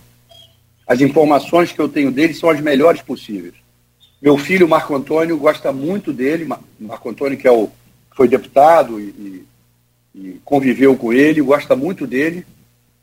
Tem muito carinho pelo Vladimir. E, pelo que eu sei, ele é uma pessoa de muita sensatez. Então, eu não tenho mais detalhes do governo, do dia a dia, se ele está bem, se a cidade está limpa, se os, os, os, os, faróis, os sinais funcionam, se a parte social está andando bem. Isso eu não tenho informação do dia a dia, mas assim, o, o mind do, do, do Vladimir é um mind, é um, é é, é um comportamento, é, um, é, uma forma de ser é, que muito me agrada. Em relação ao Bacelar, eu tenho um carinho gigante pelo Marcos Bacelar, que é o pai dele. Marcos Bacelar sempre foi um aliado meu, uma figuraça, figurasse o Cláudio e o, e o, e o Rodrigo Bacelar, é, advogado, é, trabalhador, um menino que desde cedo trabalhou muito e que eu tive a, a honra do primeiro cargo público dele mais relevante foi na FENORTE, é, nomeado por mim. Então eu tive muito prazer em, em, em, em ter o, o Bacelar. O, a FENORTE teve o Naim, o Nelson Naim e o Bacelar. Foram os dois executivos do meu período. E me ajudaram muito, me ajudaram inclusive com a UENF. Uma obra, por exemplo, que eu concluí foi o auditório da UENF, o teatro da UENF. Não é? é nós reforçamos, nosso trabalho com a UENF foi um trabalho extraordinário. Nós fizemos, assim, grandes parcerias do meu governo com a, com a universidade criada pelo grande, grande Darcy Ribeiro. E de maneira que o Bacelar, ele mostrou um talento político no primeiro mandato muito surpreendente. Muito surpreendente, muito positivo. E eu torço muito para que ele vá bem. A LERJ tem um papel decisivo na governabilidade, na construção de, de projetos de lei. O Bacelar me parece que tem muito bom senso, enfrenta muito preconceito, enfrenta muitas, muitas é, opiniões pré-concebidas e ele tem sa se saído muito bem, com muita cautela. Os passos iniciais dele têm sido de muita cautela, de muita, de muito, muito respeito à institucionalidade. Então, eu quero desejar ao Bacelar toda a sorte do mundo. Ele tomou posse agora, dia 2 de fevereiro, como presidente da LERJ, e eu tenho certeza que ele vai ser bem sucedido. E eu peço a Deus que, que o ilumine em cada passo à frente da LERJ. Então, assim, Cláudio, Bacelar e Vladimir são três personagens políticos que gozam da minha, do meu respeito e da minha admiração. Bom, é, vamos mudando um pouquinho a, a chave para a gente falar um pouco agora sobre o Nacional, que a gente já está entrando aí nos minutos mais finais, e para a gente também prestigiar o pessoal lá do grupo, né, Cláudio? É, quando a gente. O senhor fala que o senhor não tem aí a pretensão de voltar ao cenário político diretamente se candidatando, mas que hoje ainda esteja inelegível. Né? Mas avaliando hoje o cenário, o senhor fala que chegou a, a cargos que o senhor gostaria, né? mas é, em algum momento o senhor pensou em ser presidente da República, é, vislumbrou isso diante do, dos, dos cargos que o senhor ocupava? E como é que o senhor vê hoje a questão da, do cenário, a volta do presidente Lula à presidência, inclusive? O, o, Rodrigo, é, o, que, que, o que, que aconteceu? Eu vou contar aqui um, um, uma passagem minha que eu estava guardando para os meus livros de memória. Vocês ficam fazendo perguntas e aí ficam me, me... Em 2009, 2009, não sei em que mês, eu recebi para jantar na minha casa o governador, o então presidente da Câmara dos Deputados, Michel Temer, o então líder do PMDB na Câmara dos Deputados, o Henrique Eduardo Alves, e o então ministro da Integração dirigente do PMDB, o Gedel Vieira Lima. Pediram um jantar comigo, eu recebi, acho que eu chamei o Pezão, chamei o Pisciani para esse jantar, e o Marco Antônio, e, e o Eduardo, não sei se foi, o Eduardo Paes. E, e, esse jantar tinha o seguinte objetivo: me convidar para ser candidato a presidente da República, pelo PMDB. Só, Sérgio, você está fazendo um governo extraordinário, o Rio de Janeiro é um celeiro de conquistas, o Eduardo Paes foi eleito agora com a tua liderança prefeito da capital, você vai ser o nosso presidente. Eu disse, olha, Michel, te agradeço demais você ter vindo ao Rio me procurar, ter dito isso, mas eu não sou candidato a presidente, eu sou candidato a a reeleição, o meu país é o Rio de Janeiro. Depois, em 2010, o ministro Tarso Genro me procurou, falando em nome do presidente Lula para eu ser o vice da Dilma.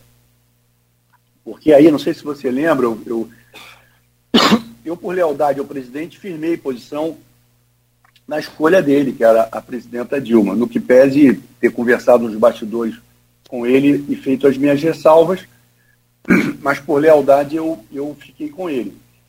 E, e aí o Tarso me propôs ser o vice, Em seguida, o próprio presidente Lula, ele me disse, você não está aceitando, mas saiba que o presidente vai te abordar. E o presidente me abordou também, eu disse, não, presidente, eu, eu não sou candidato a vice, nem a presidente, sou candidato a, a governador. E, e aquela, aquela situação de 13, 14 me abalaram muito. E eu queria ali, é, mais do que nunca, focar na, na, na continuidade do que nós havíamos conquistado. Porque, Cláudio, Rodrigo, Aloysio, ouvintes, destruir é muito fácil. Você vai, pega uma estante de livros e joga ela ao chão. Ela cai. Agora, vai montar a estante de livros. Vai catalogar os livros por assunto, por ordem alfabética, por conceito. Então, a gente levar a educação do ensino médio do Estado de 26º lugar no IDEB para terceiro, o nosso ensino médio, não se faz da água pro, pro, do dia para a noite. Você, você tem um processo de montagem, de rompimento de paradigmas, de impedir a, a politização das nomeações das coordenadorias, de fortalecer o professorado. Sabe, a gente botou, vendeu, comprou, na verdade, né, o Estado comprou quase 3 milhões de ingressos é, nas salas de exibição. Criamos o programa Cinema para Todos, em que os alunos do nono ano do ensino fundamental, do primeiro, do segundo e terceiro ano, iam ao cinema ver filmes brasileiros, exclusivamente filmes brasileiros, depois debater com os autores, sabe? A gente fez o Mais Leitura, vendendo livros de um a cinco reais com uma carreta itinerante. A gente fez a, o, o, tomógrafo móvel, com duas carretas rodando o interior para fazer exames. A gente fez o, a ressonância magnética móvel, rodando o interior. A gente fez o mamógrafo móvel. A gente fez o Hospital da Mulher, lá em São João de Meriti, que atende o estado inteiro em parto de alto risco, e muitas mães de campos e região nasceram de partos difíceis seus filhos nesse hospital. Inclusive, no dia anterior à minha saída da prisão, um sargento da PM no BEP me abordou, preso, me apresentou a Rislaine, a filha dele, que tem 11 anos de idade e está aqui graças ao senhor, porque minha mulher tinha uma gravidez de risco e operou no Hospital de São João de Meriti. Nós temos o Instituto Estadual do Cérebro, nós temos o Rio Imagem, que foi o maior centro de imagem pública, está ali na Presidente Vargas, eu não sei se está funcionando bem hoje, ou achar, que é uma grande maternidade hoje. O Agalagos é uma referência na região dos lagos. Então, a minha, a minha decisão era não podemos perder isso. Nós temos que continuar. Pesão é o meu candidato. Eu errei. Eu errei. Eu peço desculpas à população. Eu escolhi errado. É, não foi um bom governador. O Witzel não pior ainda. E agora o Cláudio está dando um outro rumo ao Estado. Quanto ao presidente Lula, que é a parte final da tua pergunta, o presidente Lula é o maior líder popular da história do Brasil. Além de ser um ser humano extraordinário, um ser humano delicioso, foi a pessoa política que eu mais curti, mais curti, foi o presidente Lula. Né? E, e convivemos muito intensamente. E, e é, um, é um nome internacional. Ele tem a chance de levar o Brasil outra vez à agenda internacional. Ele deixou o país em quinto lugar no PIB mundial. Nós estamos abaixo do décimo. A presidenta Dilma não fez um bom governo. Ela ainda aproveitou em 11, 12 índices que eram esteio do período Lula. Nós tivemos 16 anos maravilhosos no Brasil.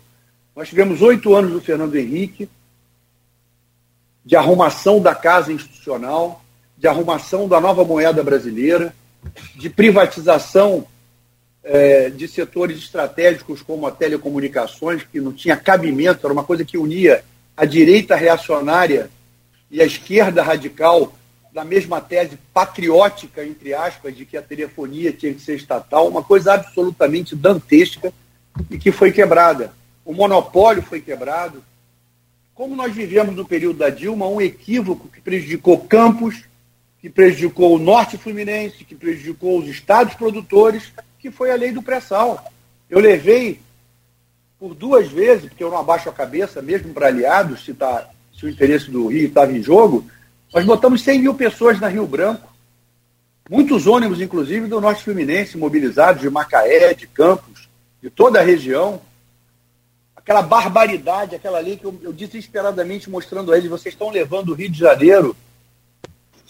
São Paulo, inclusive, eu estava com Serra, que era governador, eu estava com Artung na reunião na Alvorada, com o presidente, com a Dilma discutindo comigo ali de frente, eu dizendo, isso é uma loucura, o modelo atual está ótimo.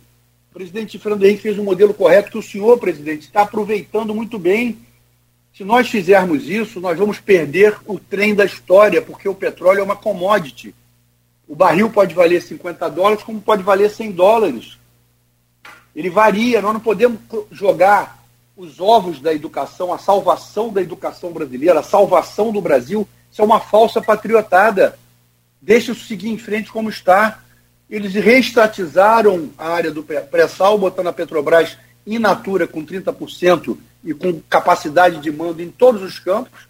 Aquilo foi uma barbaridade. Nós tivemos em 10 anos um leilão só, que foi o, de campo, o campo de Libra. E o aeroporto do Rio de Janeiro, o Galeão, no seu leilão, teve um valor maior do que o campo de Libra. Não é possível. Não é possível que o campo de Libra valha menos do que o aeroporto do Galeão, mas era o modelo. Só uma companhia, só um consórcio entrou, que foi o da Petrobras com os chineses, estatal chinesa com estatal brasileira, porque os chineses precisam, anyway, de petróleo, não tem jeito, como eu havia falado antes. O crescimento do país demanda importação o tempo inteiro.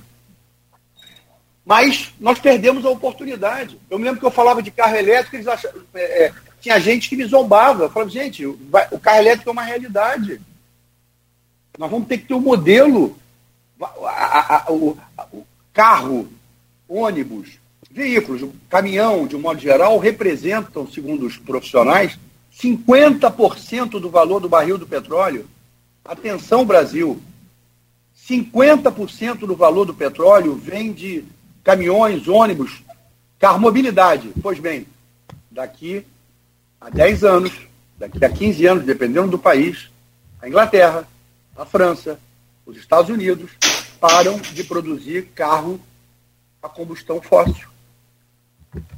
Então nós perdemos 10 anos a, a, a, é, é, é, numa, num modelo absolutamente equivocado. O, o, Congresso Nacional, no período Michel Temer, deu uma consertada na lei, tirando a Petrobras desse monopólio, permitindo que ela conceda terceiros, o que facilitou, mas é pouco ainda. E nós fomos, nós caímos como boi de piranha, eu dizia isso para eles, vocês estão jogando o Rio de Janeiro, o Espírito Santo e São Paulo como boi de piranha, não, vamos pegar os royalties e distribuir para todo mundo. Graças a Deus, a Procuradoria do Estado, sob meu comando, conseguiu no Supremo estancar aquela lei que seria a mais sórdida de todas. E ela está parada lá. Graças a Deus. Mas o que é hoje enquanto ele tenta reconectar aqui, a gente pode fazer uma, uma pausa rápida. Tem as perguntas do grupo de WhatsApp do programa. Tem o pessoal que está interagindo com a gente aqui nas redes. Voltou aí, Cabral, agora saiu. Agora saiu de vez. E tem também, claro, aí segue, né? Internet, segue pelo Brasil afora aí, pessoal comentando aqui, deixando a sua opinião. É, como tudo, evidentemente, como o Sérgio o, o próprio Cabral disse, não queria fazer intervalo não, porque eu acho que ele vai conseguir voltar rápido. Só relembrando aqui, o, a internet também foi um benefício muito grande, mas às vezes dá voz a, aos idiotas, como disse o, Eco, o Humberto Eco. Porém, né, tem a moderação aqui na página, então é, é bom a gente né, só alertar assim, fique à vontade, faça o seu comentário, evidentemente, desde que respeite aí. Volta, volta por favor. Estou aqui com o Edilson aqui, estou aguardando ele aqui, então o Edilson é o assessor dele lá. É, pode entrar aí no mesmo aí, garoto. Vamos lá. E enquanto ele volta aqui o acesso ao link, eu também só, só quero lembrar, e é importante frisar, Amanhã, para quem está acompanhando, essa entrevista vai estar disponível aí podcast, é, vai estar disponível também é, no nos aplicativos todos aí.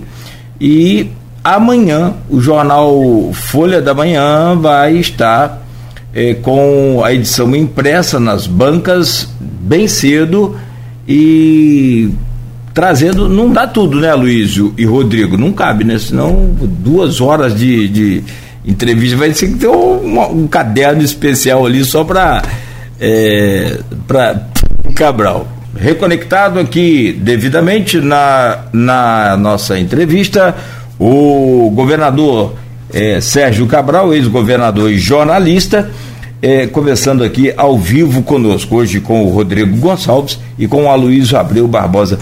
Ô, Sérgio Cabral, eu queria te fazer uma pergunta minha, e para fechar aqui rapidamente, é, lá no grupo de WhatsApp também tem mais várias perguntas, a gente tenta aqui usá-las. A minha pergunta é, é o que, que te motiva, Cabral, a seguir adiante, mas seguir adiante nessa maratona agora, por exemplo, que você está de entrevistas, de, de conversas, de, de bate-papo, e enfim. Né? É claro, você está vivo, tem que seguir adiante, mas o, o, que que te faz seguir com essas entrevistas? Não seria mais fácil, Sérgio Cabral, ficar tranquilo, aproveitando aí a sua vida, até porque você não está, você está novo, está com 60 anos. É, você espera perdão da, da população? E a outra pergunta. Não, e eu vou te. Não, eu vou só, perdão, vou só conectar aqui a pergunta do nosso é, ouvinte também e, e, colaborador aqui no grupo de WhatsApp, que é o Zé Vitor, é lá de São João da Barra. Ele diz que o, o seguinte: assisti a sua primeira entrevista no programa Jogo do Poder, quando foi pedido para falar do ex dos ex-governadores Antônio Garotinho e Luiz Fernando Pezão. As suas respostas foram: prefiro não comentar. E escolha errada né, é, respectivamente. Por que não comentar sobre Garotinho? Algo relacionado à farra dos guardanapos que ele denunciou? O que faz afirmar que Pezão foi uma escolha errada, já que escolheu três vezes, duas vezes para ser seu vice e uma para ser seu sucessor? É o Zé Vitor. Agradeço muito você, curto para dar tempo. É, primeiro, pedir desculpas pela queda da, aqui da nossa imagem, da nossa fala, porque eu realmente fiquei seis anos preso e tenho levado uma surra das redes sociais, entender as redes sociais, mexer nos aplicativos é difícil para mim. Segundo, dizer que eu estava falando sobre a Equinor, só para fechar o raciocínio, ela mesma que está aqui explorando óleo no, no, nosso, nosso estado, ela, ela, ela tem alternativas hoje de energia, ela está se transformando numa empresa para além de petróleo. Então nós temos que ficar ligados nisso, eu acho que é a grande discussão da nossa região do Norte Fluminense, os próximos 50 anos, o que, que nós queremos para a região e como podemos aproveitar essa riqueza sem perder o bonde da história. Segundo, é, eu falei, é, quando eu falo do garotinho do Farra do Guardanapo, eu aproveitei a audiência de vocês e a região para esclarecer, como eu acabei de esclarecer. Por isso que talvez a pergunta tenha vindo antes do meu esclarecimento. É, foi de fato uma mistura de fatos, uma, uma confusão feita naquela situação que muito me indignou e eu não soube me comunicar, porque comunicação é tudo. É, por que, que eu tô. Por que, que eu estou. O Pezão era vice-governador. Vice-governador é uma coisa, eu achava que ele estava ali ao meu lado, que ele podia sentar na cadeira. Como em várias empresas você tem uma pessoa. Isso pode acontecer no Grupo Folha, pode acontecer em qualquer empresa. Você é, tem uma pessoa que é um bom gerente, você escolhe para diretor e ela não se sai bem. É, depende, tem gente que tem gente que é, é bom para bater falta, mas para cabecear não é bom, para tocar a bola não é bom. Então você é, tem, tem gente e ele não se mostrou essa porque governador tem que ser muito múltiplo, né? Tem que ser muito múltiplo e muito decisivo, é muita capacidade de decisão. Eu me lembro uma vez que o Beltrame entrou na minha sala desesperado com o pesão, porque pedindo demissão, falou, vou embora, eu não aguento mais o pesão.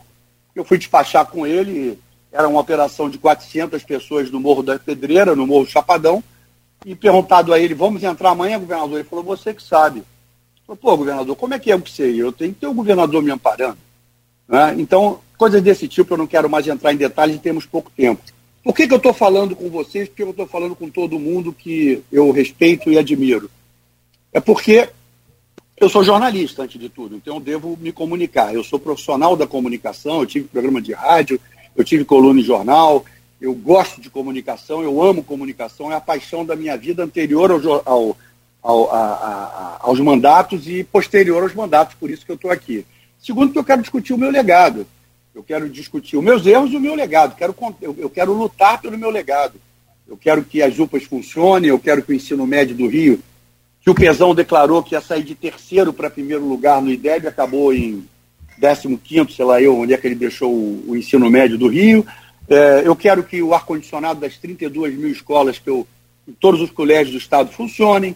Eu quero que o laptop que eu dei para todas as professoras do Estado esteja é, atualizado. Eu, eu, eu, eu quero ver o metrô funcionando. Eu quero ver o metrô ampliado. Eu quero ver as rodovias que eu fiz, as RJs que eu fiz do Norte Fluminense sendo mantidas. Enfim, eu quero ver a clínica da, da PM aí em Campos é, atendendo a esses bravos guerreiros. Eu, enfim, eu quero ver o Corpo de Bombeiros se atualizando sempre com equipamentos que eu comprei que possam ser renovados. Eu quero ser alguém que acompanhe o Estado do Rio de Janeiro. Quer ser candidato? Não, não sou candidato. Não sou candidato, eu já ocupei, já fui chefe de dois poderes do, do, do, do Estado, é, já fui senador da República. Hoje o Marco Antônio Cabral faz esse papel. Eu tenho uma, um perfil no Instagram que é Sérgio Cabral underline filho, é, que tem tido uma boa receptividade. Eu quero me comunicar, eu quero falar com as pessoas, eu quero dar entrevista, eu quero dar opinião, eu quero pensar o Brasil, eu quero pensar políticas públicas, é, eu quero, enfim, poder contribuir com o debate de gestão e também trabalhar profissionalmente como homem de marketing. É, quero fazer campanha, mas não a minha campanha, eu quero fazer a campanha daqueles que eu acredito. Eu quero trabalhar com, com gestão de campanha. Graças a Deus, é, muitas campanhas que eu me envolvi foram vitoriosas, é, mas também não vou fazer trabalho com qualquer um.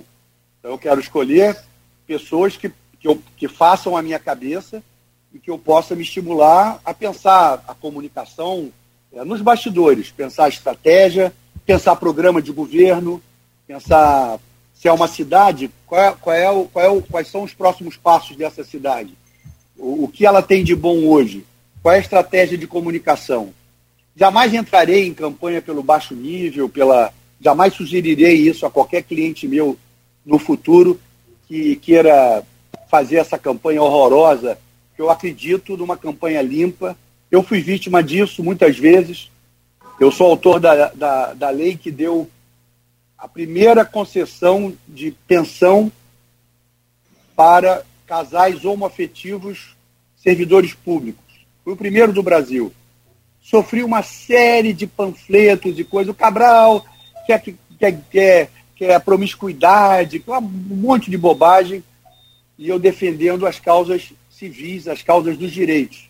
Depois fui no Supremo Tribunal Federal e conseguimos lá por 11 a 0 que, a rei, que houvesse uma reinterpretação da Constituição brasileira e permitisse que aquele artigo 5 no, no inciso que fala sobre união estável, ela dizia expressamente esse inciso, só para casais heterossexuais. Nós pedimos uma reinterpretação em 2011 à Procuradoria do Estado do Rio e ganhamos por 11 a 0 no Supremo, permitindo que a união estável fosse estendida aos casais homoafetivos.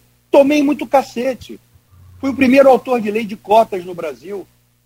Quando foi aprovada a primeira lei de cotas, eu era presidente da LERJ o governador Garotinho mandou uma mensagem para a Assembleia, muito boa, aliás, gerando a, a cota para é, originários de escolas públicas. Mas a LERJ aperfeiçoou. Foi um deputado, um deputado de, de São João de Meriti, que fez essa, essa, essa emenda. E eu abracei a emenda no plenário, como presidente, como líder do Poder Legislativo, comandei. Muitos políticos de esquerda foram contra, Muitos políticos de direita foram contra, mas o centro fortaleceu-se e nós aprovamos a primeira lei de cotas de universidade, que foi para a UERJ e para a UENF. Hoje o Brasil inteiro copiou. Eu, como governador, fui o primeiro autor de lei de cotas raciais para a concurso público. Em 2011, depois a Prefeitura do Rio fez, depois o governo federal fez. Porque o Brasil é um país racista. O Brasil é um país racista, é um país que tem fenômenos racistas. Ele não é oficialmente racista, não tem um apartheid, mas põe um negro e um branco para tentar entrar numa portaria social de um prédio e ver a reação. Põe um preto e um branco para entrar no restaurante e ver a reação. A verdade é que o Brasil é um país que não se via completamente. Agora o audiovisual está começando a incorporar é, pretos e pardos é, na frente e atrás das câmeras. Marco Antônio, a meu pedido, e, e, e inspirado numa, num debate comigo, apresentou um projeto de lei na, na Câmara, que está lá parado, é, instituindo uma cota no audiovisual para pretos e pardos nas concessões públicas. TV aberta é concessão pública, rádio é concessão pública. Eu quero discutir, por exemplo, no Congresso Nacional, por que, que o Brasil, como jornalista e homem público que fui, por que, que o Brasil tem uma legislação para TV aberta e concessão de rádio tão esdrúxula que só dá 30% de sociedade a um estrangeiro? Se o Brasil se abriu na mineração, nas rodovias, no petróleo, a Equinor pode estar aqui, mas se a Equinor quiser ser sócia, dona de uma TV, ela não pode, porque o limite é 30%. Isso é um escândalo. Num país, num, num mundo em que nós temos a Netflix, que nós temos. E, e o brasileiro médio, o brasileiro pobre, o brasileiro pobre não tem streaming. O brasileiro pobre não tem TV a cabo. Nem gato, nem gato. Não tem TV a cabo. Ela tem, o brasileiro pobre, que é a maioria, tem TV aberta. Então nós precisamos melhorar a TV aberta.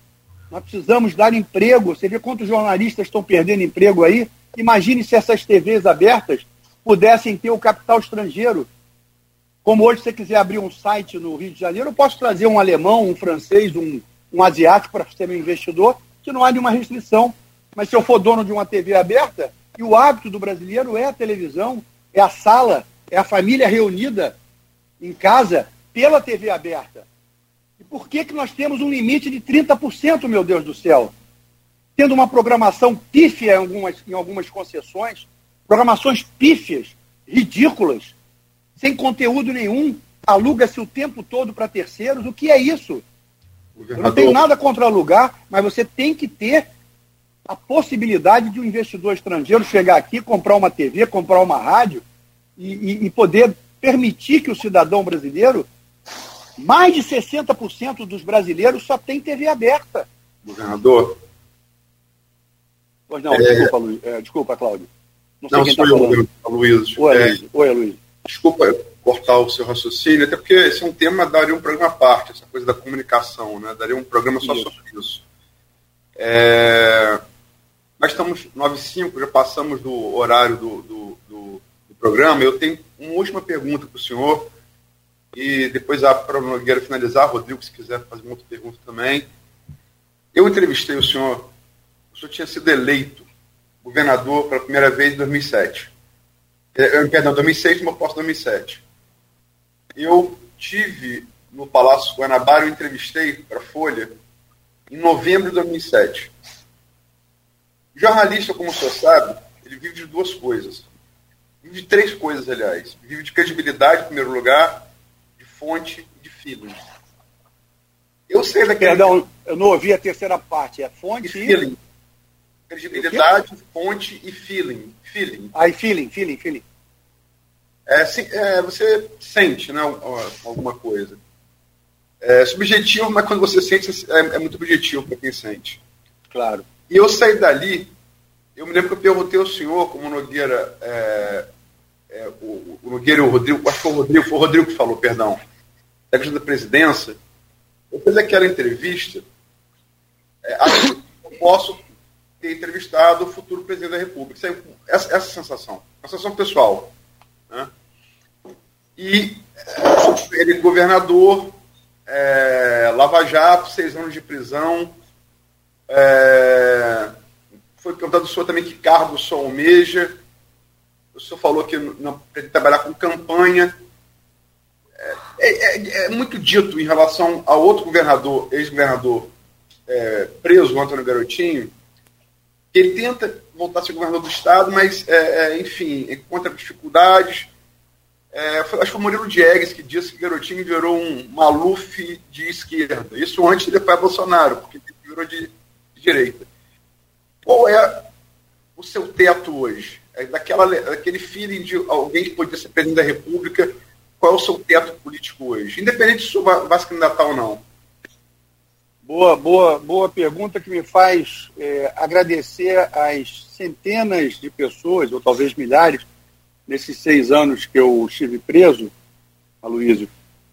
É, por Deus do céu, é, uma das razões da minha sustentação moral, resiliência, é, como eu brinco com a minha família, foi, além de Deus e a minha família, foi o, o testemunho é, do que eu chamo dos meus acionistas. As pessoas que usufruíram do serviço público, as pessoas que tiveram seus filhos matriculados em escolas, que recorreram a esses hospitais, que tiveram emprego no meu período, que tiveram uma vida melhor, as idosas que entram de graça nos ônibus graças à minha lei, os estudantes que entram de graça graças à minha lei, é, em função da minha lei. É, enfim, de toda a minha. Desde até os hostels, os albergues que eu trouxe para o Brasil, os hostels eram lembrados, teve familiar de preso que foi me dar testemunha de que viajou para o Brasil inteiro graças aos hostels, que conheceu o mundo graças aos hostels, idosos que foram do clube da terceira idade, que se beneficiaram, enfim, tive tudo que é tipo de depoimento, aposentados e pensionistas do Estado que tinham processos parados, e isso me sustentou. O que, que é isso? O que, que isso significa em termos de percentuais hoje? É, eu não sou, eu não estou na gôndola do supermercado mais, Aloysio. Nesse momento eu não estou na gôndola. Eu vou ficar fora da gôndola muito tempo. Eu quero. É claro que se a gente vai fazer com 70 anos de idade, com 67 anos, com 68, não sei. Não sei, eu estou com 60. Eu fui preso com 53, de 54 anos na cadeia.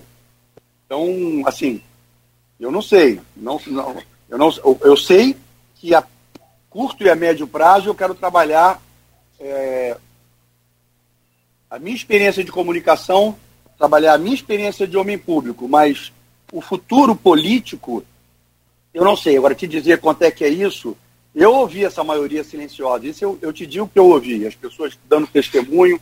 Eu vejo aqui no Rio, quando eu é, tenho circulado na rua, né, Luiz? Eu tenho andado, as pessoas muito carinhosas, muito respeitosas. Claro que eu estou pronto se alguém gritar, o ladrão, corrupto, lava jato, breto, estou pronto. Isso aí faz parte do. Mas não houve, graças a Deus, até agora, nas vezes que eu saí à rua, e já circulei no centro, já circulei em outros lugares, e assim. É, mas não, não, não, não sei o nível de rejeição que eu tenho, no nível de aprovação, porque eu não vou disputar a eleição nas próximas eleições. E eu quero torcer, ajudar e colaborar com propostas públicas, políticas. Eu quero discutir, eu não quero discutir pessoas, Aloysio, eu quero discutir políticas públicas, teses. Eu acho, por exemplo, que o Brasil está muito atrasado em questões da vida como ela é. Olha o Uruguai. O Uruguai tem. Gente, a gente vai discutir a questão do aborto. Pelo amor de Deus. Nós temos o Uruguai nós temos aqui a, a, a, a, Argentina, nós temos. Esses países todos oferecem a possibilidade no sistema público é, dos seus países para que as pessoas possam é, ir ao serviço público, a mulher principalmente, ser atendida com dignidade, ser atendida com, de uma maneira respeitosa, nós sabemos que no Brasil, um milhão de mulheres todos os anos fazem aborto ilegal, a maioria pobre. Nem numa clínica particular dessa aí, clandestina, pode ir. 200 mil mulheres voltam ao SUS todos os anos para reparar danos de aborto mal feito. O que, que é isso? Onde é que nós estamos? Onde é que nós estamos? Para que proibir uma coisa que Todos os países civilizados permitiram, países cristãos como nós, países que acreditam na vida como nós. Eu acredito na vida, eu não sou a favor do aborto, eu sou contra o aborto, mas sou a favor da possibilidade da mulher ter esse direito de interromper a gravidez de maneira digna, que a, que a mulher campista, que a mulher de São João da Barra, que a jovem que não queira, por alguma razão, ter aquela, aquela, aquela criança, no período correto, cientificamente demonstrado, como diz, vai estudar os Estados Unidos, vai ver o que é na França, vai ver o que é em Portugal, vai ver o que é na Espanha, vai ver o Uruguai, gente. E vamos fazer uma legislação aqui nossa, discutindo com os médicos, com as mulheres, que tem que ser as principais porta-vozes dessa discussão, e tem sido, e as mais ouvidas na decisão. A questão da maconha, a questão da maconha, quanto, eu vi quantos presos, eu fiquei em Benfica, que foi porta de entrada, uns meninos presos por causa de maconha. Nós temos 25 estados americanos que você, brasileiro, que vai lá, vai comprar maconha na loja, pô. Vai comprar remédio de maconha, vai comprar cigarro de maconha. E aqui no Brasil, essa, essa, esse histerismo, maconha faz menos mal que cachaça, pô. Que loucura é essa de proibir a maconha? Vai ver o Uruguai, como é que o Mujica fez. Olha, olha a direita, o Lacari, filho do velho Lacari, tá lá, ele é de direita, mas uma direita inteligente. Manteve tudo isso. Manteve a legalização do direito à interrupção da gravidez, manteve a legalização da maconha. O jogo, olha o jogo, o Brasil proíbe o jogo. O Brasil proíbe o jogo, todo delegado de polícia, todo comandante de batalhão sabe onde tem jogo. Que é isso? Que loucura é essa? Vamos legalizar, vamos pagar. Ah, pode lavar dinheiro. É boi, lava dinheiro. Qualquer coisa lava dinheiro. Vai se estudar lavagem de dinheiro. Agora, pelo amor de Deus, proibir o jogo é tirar o sofá da sala. Pelo amor de Deus. Aí o brasileiro tem no Uruguai, na Argentina, no Paraguai, em Cuba, no México, na República Dominicana, nos Estados Unidos, no Canadá, em toda a Europa, em toda a Ásia, e não tem no Brasil, no Afeganistão e na Turquia. Na, na Turquia não. No Brasil, no Afeganistão e Iraque. Países que proíbem o jogo. Olha que loucura, gente. Então, essa vida, essa pauta, tudo bem, vamos discutir os juros? Vamos discutir os juros. Fundamentais que eles desçam para que o Brasil cresça. Eu confio no Haddad, conheço o Haddad muito bem, respeito o Haddad e sei que ele vai estar tá tocando direitinho esse, esse, esse, esse novo modelo de gestão. Mas isso é política atual. Vamos pensar a vida como ela é, o que, que interfere nas pessoas, no dia a dia delas. Sabe? A, gente constrói um modelo de país sem muito pragmatismo. Nós precisamos ser um pouco mais anglo-saxões. Até os portugueses, nossos colonizadores, os portugueses hoje têm um enorme pragmatismo. Você vê que o português aceita visto. Você tem dinheiro? Está aposentado? Nós precisamos de gente aqui. Vem para cá. Já que você tem renda, vem para cá, vem morar aqui. Você quer comprar um apartamento aqui? Compra. Vai ganhar cidadania. Então, Portugal, por ter se envolvido e ser integrado na, no final dos 80 pelo grande e magnífico Mário Soares, a comunidade europeia, o, o Portugal, nesses últimos 50 anos, se modernizou, se integrou em termos de políticas públicas também. Então, é, nós, nós temos que discutir essas questões com mais coragem. Nós temos que reverter essa questão dos 30% do, da concessão de TV e rádio. Uhum. Sabe, nós temos que discutir a vida. Essas pautas são pautas, são pautas ricas, são pautas bonitas, são pautas para serem discutidas e, e avançar. Sabe, Perfeito. um discurso fácil é um discurso muito. Esse discurso superficial, é, moralizante, não... Ah. não dá. Acho que nós vamos precisar de fazer. Aliás, eu vi nas suas redes sociais lá, você dando umas dicas de séries Acho que nós vamos ter que fazer umas séries aqui de entrevista tipo Netflix.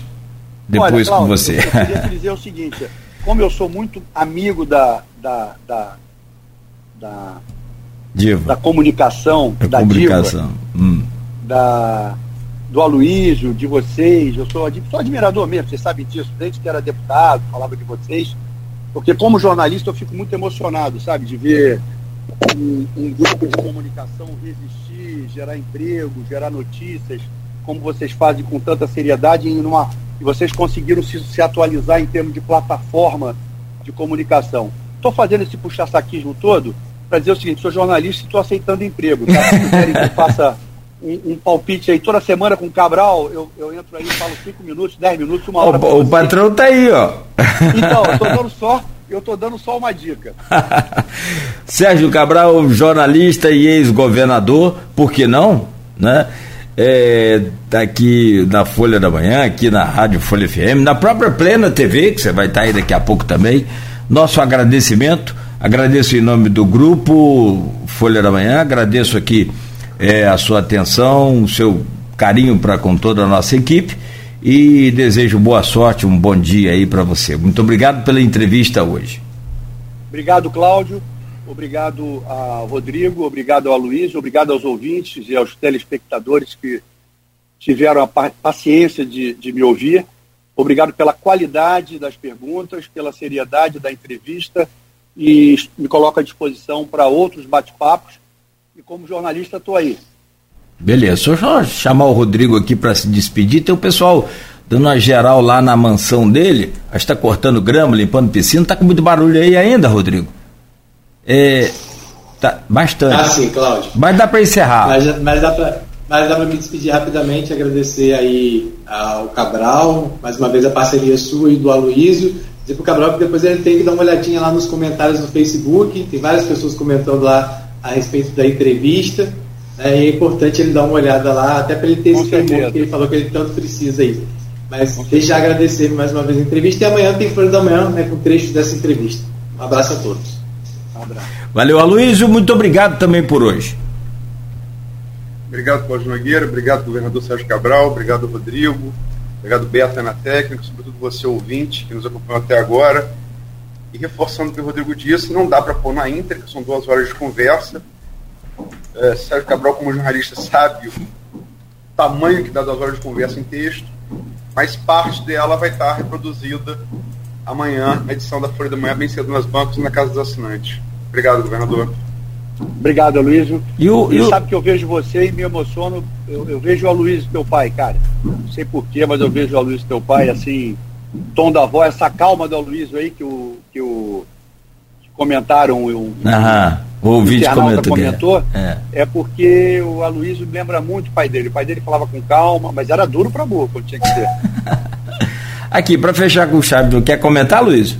Por favor. Ah, agradecer a lembrança. De, trabalharam juntos no Jornal Brasil. É, Cabral foi foca de papai, é, de Aloysio. Foca no jargão jornalístico, repórter iniciante que cola com um repórter mais experiente hum. para aprender a lida, né? Então, Legal. grande é, Aloysio. Teve presente também no velório do meu pai, quanto governador, disse que estava ali no governador mais como jornalista. Não, o filho não esquece palavras dessas, né? É. Enfim, agradecer. E para fechar com chave de ouro, Cabral, saudações tricolores. É, ontem nós perdemos para o ABC, foi um sofrimento nos pênaltis. Meus filhos foram a São Januário, coitadinhos. É uma, é, um, é uma luta. Ser vascaíno é uma luta. Mas nós vamos, nós vamos enfrentar o Flamengo domingo, seja o que Deus quiser. Tá bom, amigo. Forte abraço. Agradece o Edilson aí também. Muito obrigado. Tchau, valeu. Obrigado. Valeu. Gente, 9 horas e 20 minutos. Fechamos por aqui então essa entrevista com o ex-governador, jornalista Sérgio Cabral, e agradecemos a você, né, por esse carinho, por essa audiência lá no Face, no YouTube também, no, no Instagram, na Twitch TV. Daqui a pouco vai estar em podcast e logo mais na Plena TV eh, reprisando todo esse programa e amanhã parte os destaques dessa entrevista né? E boa parte dela no jornal Folha da Manhã, como já disse o Aloysio e o Rodrigo, e eu reforço aqui, e bem cedinho nas bancas e também em todas as casas dos assinantes. Luiz, bom final de semana. Rodrigo obrigado, também. Tem muito trabalho pela frente, mas obrigado. Valeu. Valeu, Rodrigo. Até semana que vem. Não, até na outra semana. A gente vê a qualquer momento tá aí. Da grama, eu tô com obra aqui embaixo do apartamento. Tá uma beleza. Vamos lá. Saudações tricolores também para vocês. Bom, bom dia a todos. Muito obrigado. A gente volta segunda-feira com mais um Folha no Ar.